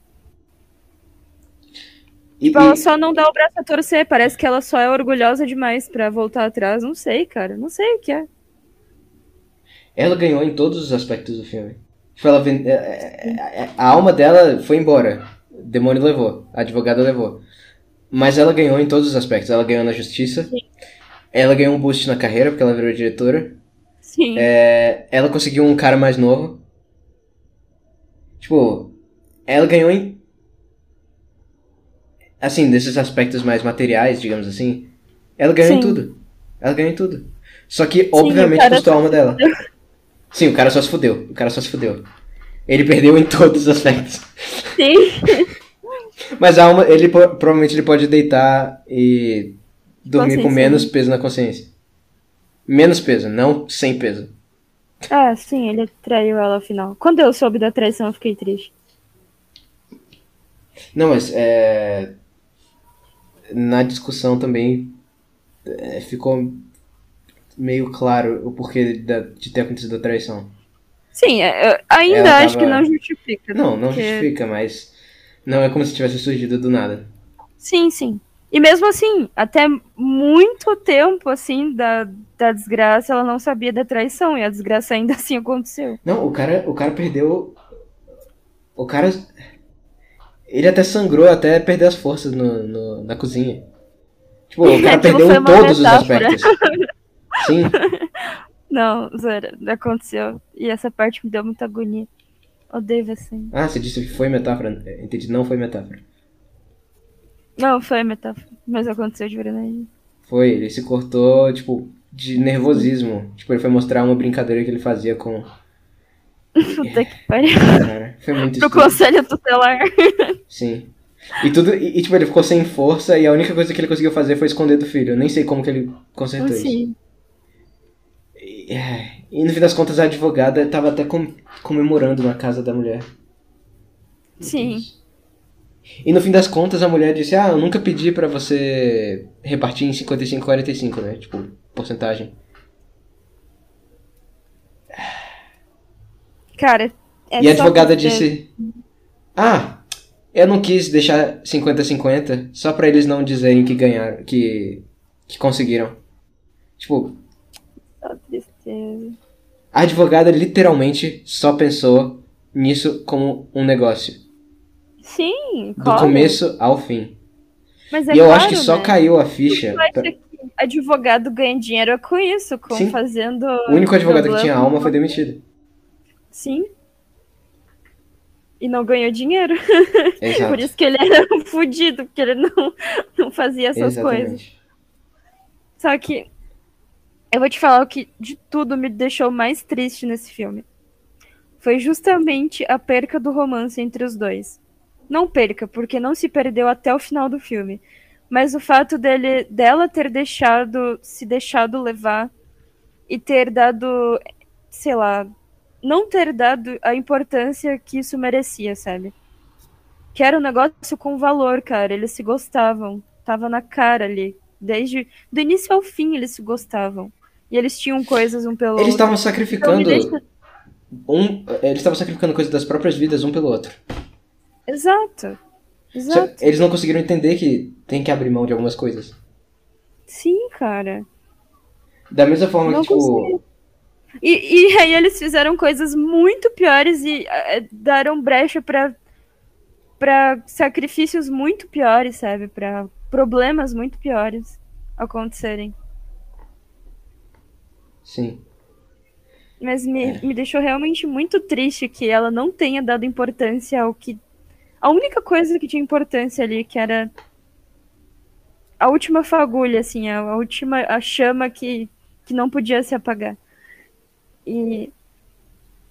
E sei lá, cara, tipo, é como eu falei ontem.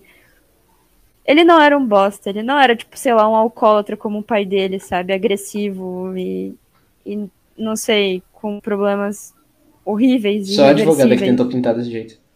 Sim, mas ele não era, ela sabia disso. Sim, ela Ele sabia. tinha alguns tinha uns problemas ali no relacionamento normais, sabe? Que, que acontecem, cara. É, é resolvível. Sabe o resumo Ele não da, era um O monstro. resumo da E nem ela advocacia. era Sim, Diga. sim, eu concordo com você. Mas o resumo da advocacia é a cena em que os advogados se cumprimentam antes de antes do negócio. Tipo, eles estão falando com a maior simpatia um pelo outro. Ah, nossa, ah, você não quer ir no, num jantar beneficente, não sei o quê? Nossa, você tá muito bonita, essa roupa tá muito boa em você, não sei o quê. Aí assim que entraram na corte, virou lavação de roupa suja sem o menor, tipo, pudor. Ridículo, né? Tipo, Sim, isso é advocacia. os dois, sei lá, zoando com a cara dos clientes, cuspindo na cara deles e eles Sim. não percebendo. Advocacia é só aparência. Sim. Nossa. Tá. Eu não sei por que, que existe esse tipo de, de cargo, sabe, de profissão, tipo, ah, advogado do direito da família, advogado, sei lá. Pra piorar tudo. Não tinha que ter, cara. Eu também acho que não tinha que ter. Sei lá. Mas. Os advogados não ouviram aquelas frases do em briga de homem e mulher, ninguém mete a colher. Sim, Eles tinham que ter ouvido isso e parado por ali. exato. Grande sabedoria, sabedoria popular, né? Sim. É, e a última cena do filme é, é a mulher heroicamente, corajosamente, abrindo mão de um dia que ela tinha custódia do filho pra deixar o pai cuidar. Uau, Uau, exatamente. que boazinha. Eu vi a vida inteira dele e fui boazinha no final. E é, exatamente. E termina com uma cena bonita, pra ser sincero, que é dela amarrando o cadastro dele enquanto ele carrega o moleque nas costas.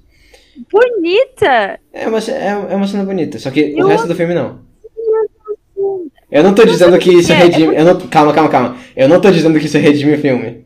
Eu não tô dizendo isso. Mas eu tô dizendo que depois de toda essa desgraça, tal, ela tem um pouquinho de humanidade ainda é alguma coisa.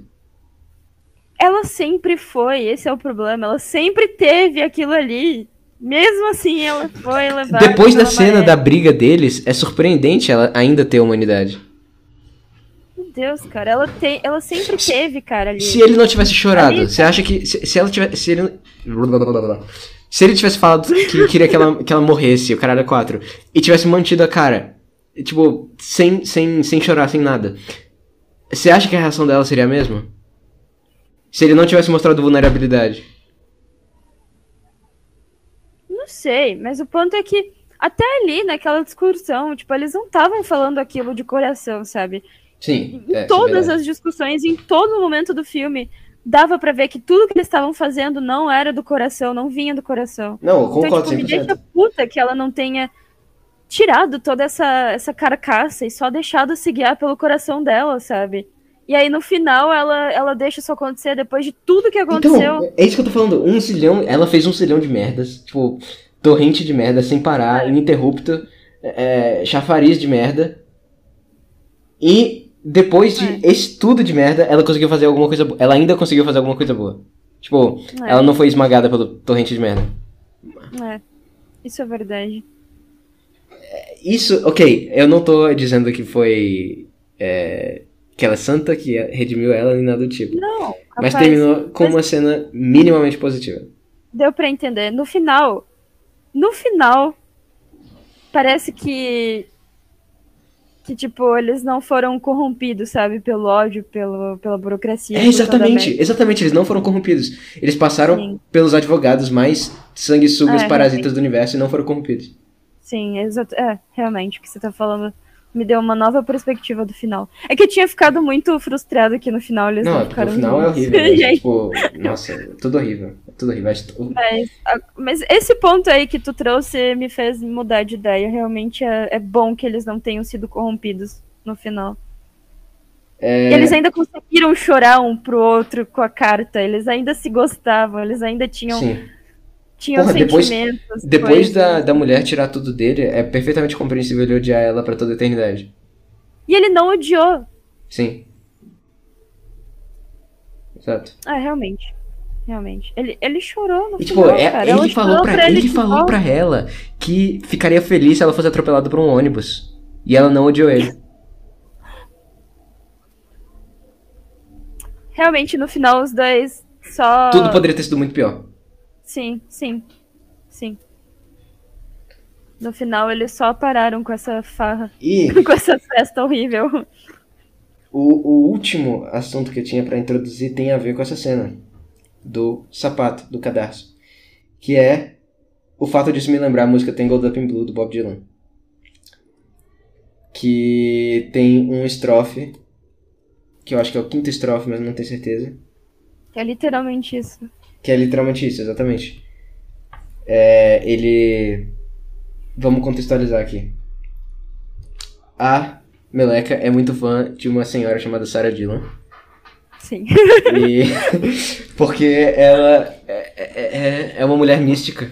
na vida do Bob Dylan e ela foi uma inspiração infinita para ele. Eu acho que até depois do, da separação dele continua sendo uma, uma inspiração. E ela também foi uma personagem importante, para não dizer principal, do álbum Desire, que é o favorito da amiga, do Dylan, no caso. Excelente álbum. Sim, excelente álbum mesmo. E também é um álbum sobre.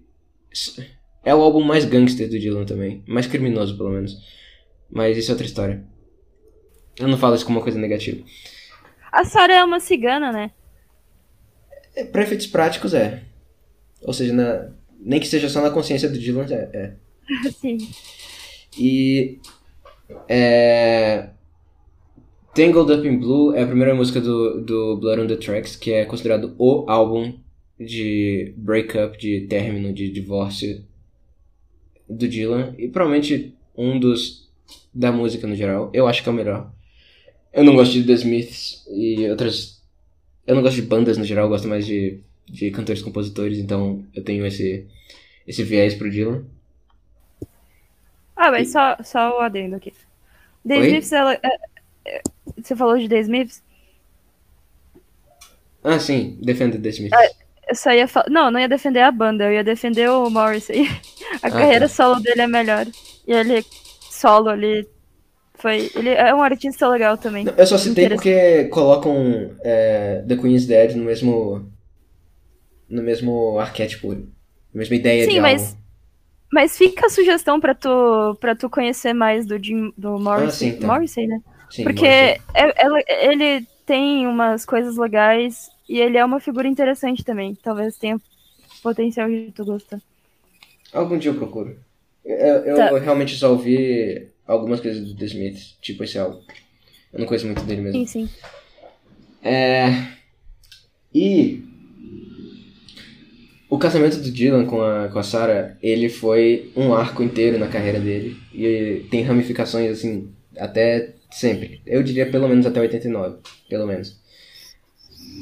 Isso quando ele tava já no segundo casamento dele, aliás. Mas. Começou com o que a gente imagina que era. Começou com o começo da História de um Casamento, que são eles falando coisas muito bonitas um sobre o outro. Porque quando você tá no começo da, da, do casamento do Dylan, o que que tem ali? Sad-Eyed Lady of the Lowlands. Que é a música de amor mais bonita que eu conheço. Ah, é, realmente. E é uma das melhores músicas que eu conheço. É, é, sim, uma das melhores músicas que eu conheço. É, é uma das.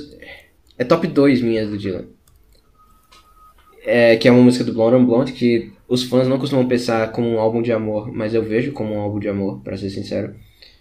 É, porque as pessoas não enxergam muito porque é bem surrealista, é, sarcástico e tal, mas eu não acho que não seja um álbum de amor, tendo músicas como Visions of Johanna, I Want You, é, Just Like a Woman e Sad Lady.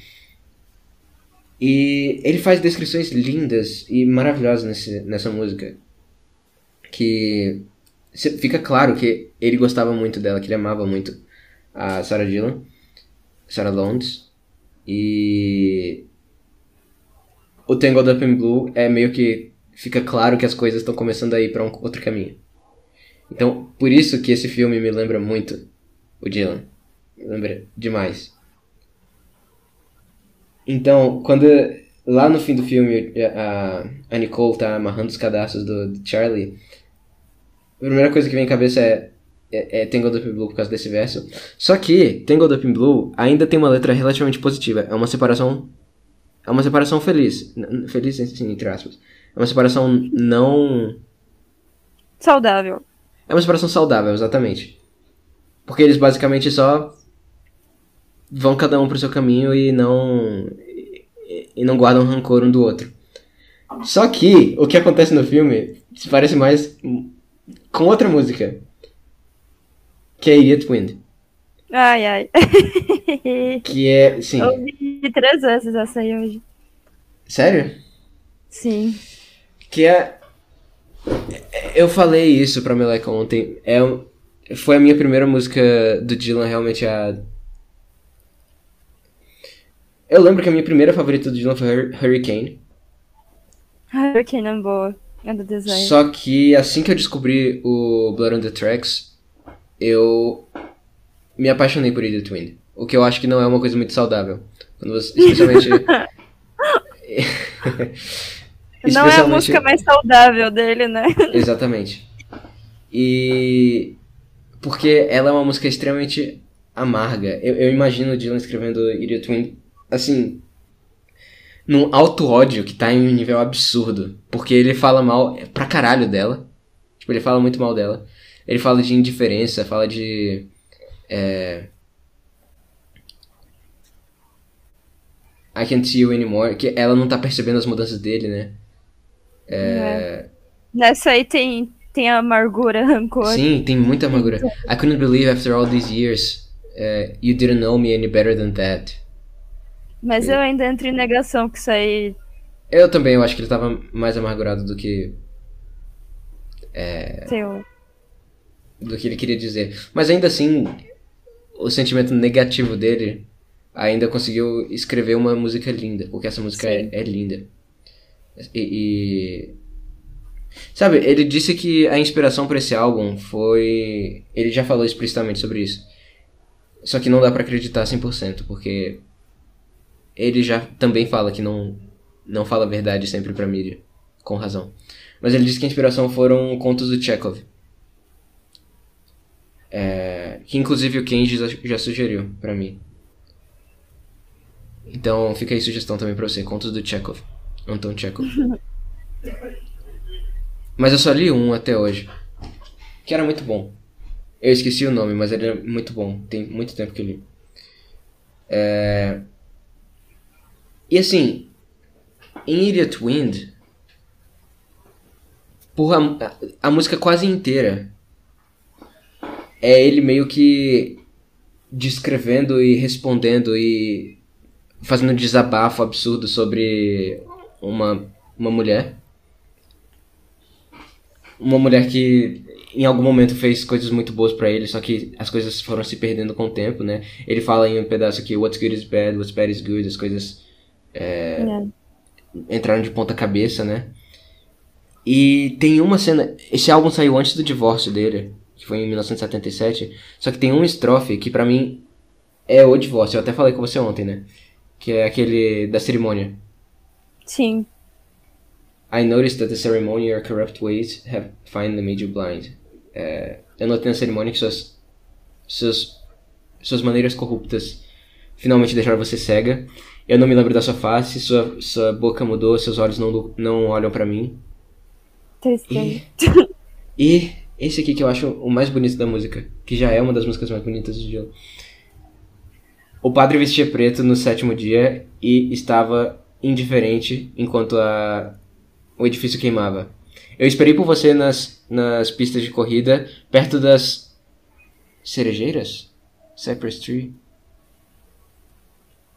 Acho que é a cerejeira. Enquanto o, o, a primavera se tornava em outono. Se tornava lentamente em outono. Então você imagina, primavera. O que, que tem na primavera? Tem flores, tem é, cores, tem coisas muito bonitas. E no outono, Nossa. tudo caindo. Tudo, é, folhas caindo. As árvores começando a ficar secas. que, que isso, isso tem acompanhado as coisas, tipo, em sinergia. Sim, sim, essa música é linda. Eu tô falando, eu já parei pra ler a letra dela zilhões de vezes. Eu sei a letra de cor. E, e detalhe, eu sabia ela de cor 11 anos atrás, tá? Caramba. Sim. É... Nossa, eu gosto de Dylan tem muito tempo, né? Sim. Eu tô ficando Eu velho. te conheço, eu te conheço há quanto tempo? 2014. Quase 10 anos. É, quase 10 anos. E desde aquela época, acho que aquela época eu me lembro assim que tu tava bem obcecado pelo Dylan. Ah, mas eu era. Eu já era obcecado há muito tempo. Eu, eu tenho. Eu, tenho que procurar aqui. Mas eu encontrei certa vez um, uma pasta antiga de um cursinho que eu fazia pra prova do colégio militar quando eu tava na oitava série. 14 anos. É... As minhas redações. Primeiro, eu era muito autoritário. Eu era literalmente fascista. Eu li as minhas redações e eu encontrei. Eu não tô brincando, eu encontrei até eugenia nas minhas redações. E graças a Deus eu evoluí. e eu posso falar isso com autoridade, porque eu conheço mais dessas ideias do que a maioria das pessoas. e. Eu encontrei também papéis, folhas de caderno mesmo, em que eu escrevia as letras das músicas do Dylan que eu mais gostava. E eu ficava analisando as rimas. Então eu escrevia as rimas em cores diferentes e tentava ficar encontrando outras palavras que rimavam. Por exemplo, Tangled Up in Blue, é... os versos. Os penúltimos versos de cada estrofe eles têm rima tanto com o anterior e com o próximo. Eu descobri isso naquela época. É... Por exemplo, Laces of my shoe.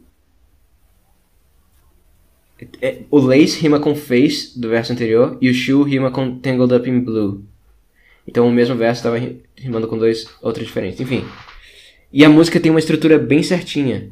É, Early One Morning the Sun Shine, verso, verso. Tipo, em rimas fica A, A, B, B, B, C, C. O que isso quer dizer? Os dois primeiros versos rimam entre si, A, A. O terceiro e quarto rimam entre si. O quinto e o sexto rimam entre si. Só que o sexto rima tanto com o sétimo quanto com o quinto. Entendeu? Faz sentido? Sim. Pois é, eu ficava analisando esse tipo de coisa. Escrevendo com caneta quatro cores e marcando rimas com cores diferentes. Meu eu Deus. Era, eu era obcecado, é sério. Eu era obcecado. Eu era Meu esquisito. Deus. E eu lembro que tinha até pessoas com quem eu conseguia falar dessas coisas. Na época. Sem parecer um completo lunático. O Adam era uma delas. Não, eu não conhecia nessa época. 2012 eu não conhecia. Ah, tá. É, eu só fui conhecer o pessoal em 2013, 2014. É, e eu não tinha tempo também, porque de manhã eu tava na escola e de tarde eu tava no cursinho. Nossa, que merda? Enfim. É. Com 14 anos eu não devia estar fazendo isso. Mas não vamos entrar nessa, nesse assunto, porque senão são, vão ser mais duas horas só de Exatamente. ódio desse Aliás, a gente já deve estar chegando umas duas horas e meia. Meu Deus. É. Mas enfim. Não é tão longo assim. Geralmente quando eu trago pessoas, é, a conversa fica mais longa mesmo. É, Idiot Wind. É, foco, foco, foco, foco, foco. Foco, foco, foco. Eu. Eu ficava escrevendo as letras e eu ficava obcecado por letras tipo Idiot Wind, que é uma coisa horrorosa. E maravilhosa ao mesmo tempo. Ah, é muito bonita a letra. Não, é- tipo, é não é linda. bonita, mas é bonita. É profunda, sei lá. É profundo, O Dylan, ele- exatamente. Ele, ele é muito bom com, com letras. Muito bom. Todas as letras dele são muito boas. Todas eu não diria, mas sim. Entendi o que você quis Ah, dizer. todas que eu, que eu- ah, todas que eu li realmente eram muito boas. Tanto que um dos motivos de eu, de eu ter gostado de Dylan foi, principalmente, o primeiro dos motivos, assim, foram as letras. Foi, foi com o Dylan que eu aprendi inglês. Foi? Foi. Foi ficando obcecado e lendo essas coisas aqui, escrevendo, escrevendo, escrevendo. Tipo, eu escrevia na mão, não era nem computador, eu não usava tanto computador naquela época. Que massa. Sim, Escrevia eram tempos, mais simples. É, eu rasurava as cadeiras, carteiras inteiras, inteiras, tipo, com lápis, lápis mesmo, tipo, escrevendo as letras. Eu, eu fazia isso o tempo inteiro, o tempo inteiro. Era tipo um toque. Isso foi um dos hábitos que eu perdi na UNB, inclusive. Mas enfim. É... Ok. História de casamento. História de casamento. Foco. Emerald. Foco. I can feel you anymore. I can't even touch the books you've read. Tá. Quando eles começam a se ofender pra caralho. É... Eu acho que é mais ou menos isso. Eles estão com vergonha um do outro e, e, e querem se esconder um do outro e ficam criando essas. Eles não conseguem mais sentir essa. é, Eu não quero falar empatia, mas meio que é. Porque, porque quando o que o casamento era pra ser, era eles abrindo mão de uma vida individual e meio que criando uma vida juntos. Era pra ser isso. Só que eles não conseguiam mais sentir isso. E. e- I've been wishing I was somebody else instead. Down the highway, down the tracks, down the road Tipo. Como que eu explico isso? A ideia que eu quero chegar é que eles. O, o fim de Idiot Twin é, é finalmente uma, uma. Ele confessando, ele se colocando no mesmo lugar de idiota. Porque ele finalmente percebe, depois de um tempão, que ele também é igualmente idiota. Porque o, o refrão é sempre You're an idiot. Você é idiota, você é idiota. Aí no último verso, nós somos idiotas. Então, Ah, eu acho que é isso que é uma ideia muito presente no filme, porque no fim das contas, quando depois que eles brigam lá e, e pedem desculpas um pro outro, é como se eles dissessem: Nós dois passamos da linha, nós dois somos idiotas, nós dois, tipo, o que, que a gente tá fazendo, sabe? Sim, é o que eu esperava que acontecesse no casamento de uma história. Sim. É, e, e assim. Esse filme, ele dá a mesma dor que Blood on the Tracks dá. É o mesmo sentimento. É o mesmo sentimento. Porque. Apesar de não, não serem todas as músicas que são tão diretas quanto Idiot Wind ou Tangled Up in Blue, apesar de Tangled Up in Blue não ser tão direto assim, é, todas elas têm esse sentimento, sabe? Todas elas estão nesse espaço mental. Tem uma que nunca. Sabia que o Kanye, Kanye West, ele uma vez tweetou uma música do Dylan que era um outtake que ia pra esse álbum? Não, não sabia. Eu nunca comentei isso. É Acho a música Up to Me. Que é outra música que tem. A gente tá. Eu vou começar a dissertar sobre Dylan aqui, foda. Up to Me, na verdade, é. Ela em si era uma letra alternativa para outra música chamada Shelter from the Storm. E nessa Up to Me, ele basicamente está contando a história de uma, uma pessoa criminosa com quem ele se apaixonou. E eventualmente ele teve que se separar porque ela era criminosa. Tipo, ele não queria mais se envolver com. ficar entrar em perigo, coisa do tipo. É, as circunstâncias também levaram pra isso e tal. E tem, tem. Nossa, tem um verso que é maravilhoso, que é. Foi inclusive o tweet do Kanye. Vou, vou até procurar aqui. Kanye West tweet. Bob Dylan.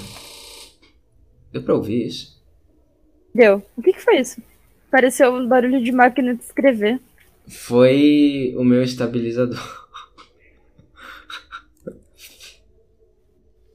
Ah, eu não vou encontrar o tweet do Kanye. Mas, é... Era estrofe, era... If I had thought about it, I never would, would have done it. I guess I would have let it slide. Tá, eu vou, eu vou traduzir. Só que traduzir ao mesmo tempo que você tenta lembrar é difícil. Mas é, tipo... Se eu tivesse pensado no que eu... Se eu tivesse planejado o que eu ia fazer, eu nunca... Eu teria deixado escapar das minhas mãos. Se eu tivesse vivido com, pelo, pelo que os outros estavam pensando, o meu coração teria morrido. Eu era teimoso demais, cabeça dura demais pra ser guiado por insanidade enforced. Tipo. Como que é a tradução de enforced? Tipo, que, é que os outros colocam em você. Forçada? Enforce. É, tipo. A literal, sei lá, aplicar. Apli, aplicado.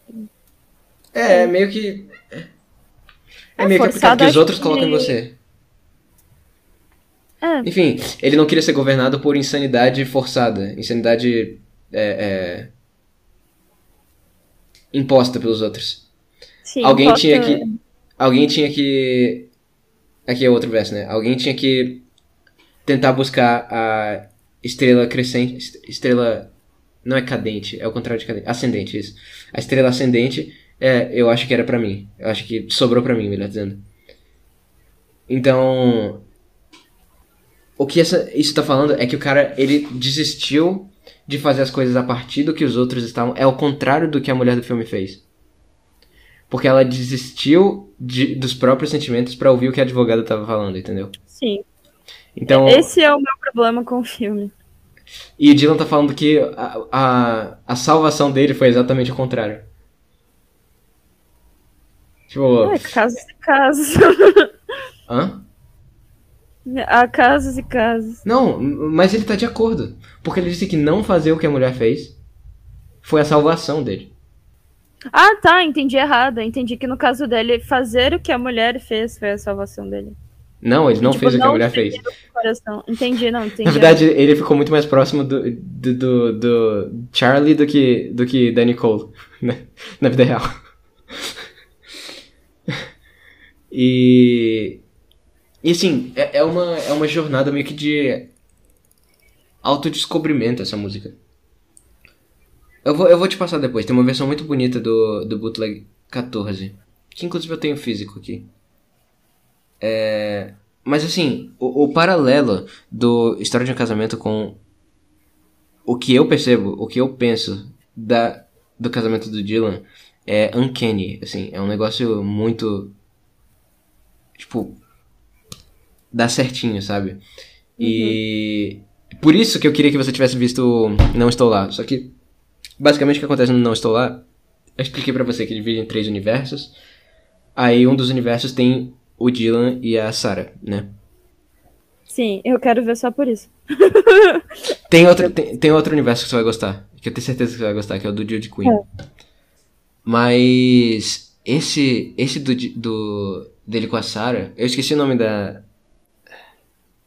Acho que é Claire. O nome dela não é Sarah, é Claire no filme, né? É, mas é pra representar a Sarah, né? Sim. O, o Robbie e a Claire, você vê que eles também se gostavam, eles se gostavam muito. E a separação foi uma merda. Você vê isso, tipo, eles estavam brigando e mostrou umas brigas realmente bem grotescas deles assim. Apesar de que também tinha umas que eram frescura, tipo, teve uma que o- eles foram sair em casal com outro casal de amigos lá. Aí, por algum motivo, começa em. O, o assunto de poemas e poetas começa. Aí. Aí o Robbie Clark, que é pra ser o Dylan, ele fala: Ah. É, ele cita alguns, poe alguns poetas lá. Aí a mulher do outro cara diz: Ah, nenhuma mulher? Aí ele diz: Ah, mulheres não conseguem escrever poesia. Aí. Aí ela fala. a- Aliás, aí a Claire, que é pra ser a Sarah, fala: Ah, mas e tal, e tal, e tal, poetas. Aí ele: Não é a mesma coisa. Pensa em. Poe. Pensa em Rimbaud. Pensa em não sei quem. Não é a mesma coisa. ele só responde assim, sabe? De maneira meio dismissive. E ela fica muito puta com isso. Tem outras situações também, eu só lembro dessa porque é mais engraçado. É, E você vai vendo que é- muito parecido com o que tem em história, em história de casamento. Que eles se gostavam muito e as coisas vão se deteriorando e tem um momento que eles se conectam de novo, só que ainda assim eles se separam. E é uma separação horrível. Não queria que eles tivessem se separado, eles eram muito bonitinhos. É, eu também acho. É... Então você tem um dever de casa que é ouvir o Blood on the Tracks. E, o, e o Up to Me também. Depois linka pra mim. É, é, é- tem no Spotify, né? Você não tem Spotify? Prefiro o YouTube. Ah, tá, ok. Não tem problema. Peraí, mas fala. É... Peraí. Sangue nos trilhos. Up Blood on the Me? Tracks. Ah, Up to Me, sim. Tá. E a outra? É o álbum, né? Blood on the Tracks. Tá. Ah, tá. Eu vi tu ouvindo esse álbum hoje, eu acho. Sim, eu ouvi esse álbum hoje. Como você sabia que eu ouvi esse álbum? Porque aparece a tua, o teu status do que tu tá fazendo e ouvi... Quer dizer, do que tu tá ouvindo. Onde que aparece? Na rede social. Na plataforma de música maldita. Ah, ah, tá. Ah, é, streaming você tem esse negócio com streaming, né? Claro. De certo. Eu já falei disso contigo algumas vezes. Eu sei, só que eu tô gravando agora, essa é a diferença. Ai, que não.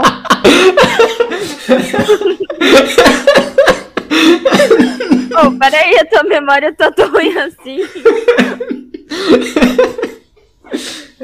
tinha QI baixo, pô. Ou era, era a minha que tava tão ruim? Meu Deus, não, eu já falei. Ah, mas eu.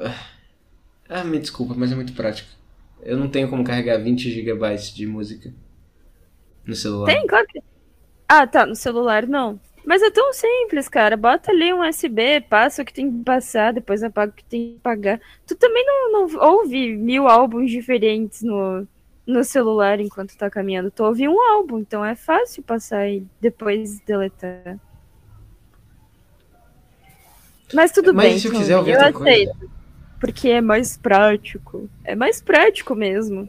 É porque Mas assim. você vai ver, quando o mal começar a respingar na sua cabeça, você vai vir com esse papo aí de ah, mas era mais prático, quero só ver. Daí você vai pensar, realmente, você estava certa. eu Não, mas.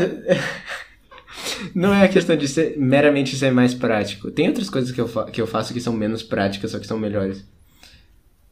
o Então, problema a é que é é impraticável. sabe? Não é, cara. Se eu quiser ouvir. Se eu estiver ouvindo. Por exemplo, tem algo que eu não encontro pra baixar em canto nenhum.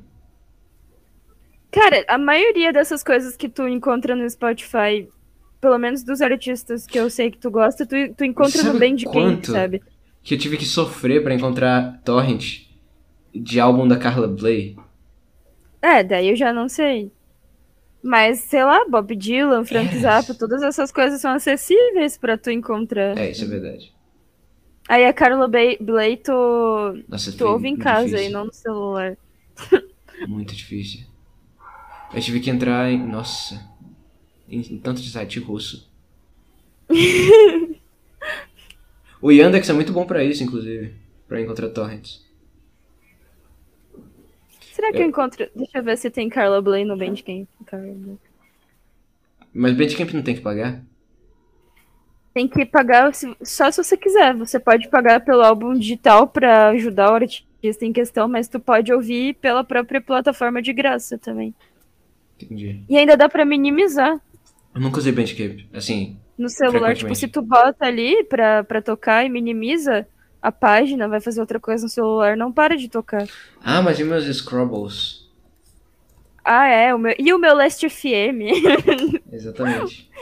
e minhas colagens. Não, mas dá pra tu linkar o Last FM com outras coisas também. Ele linka até com o YouTube. Pô, mas eu não quero ele linkando com o YouTube. É, vai ter vídeo do É, PewDiePie lá. vai Mac Mellis Explain.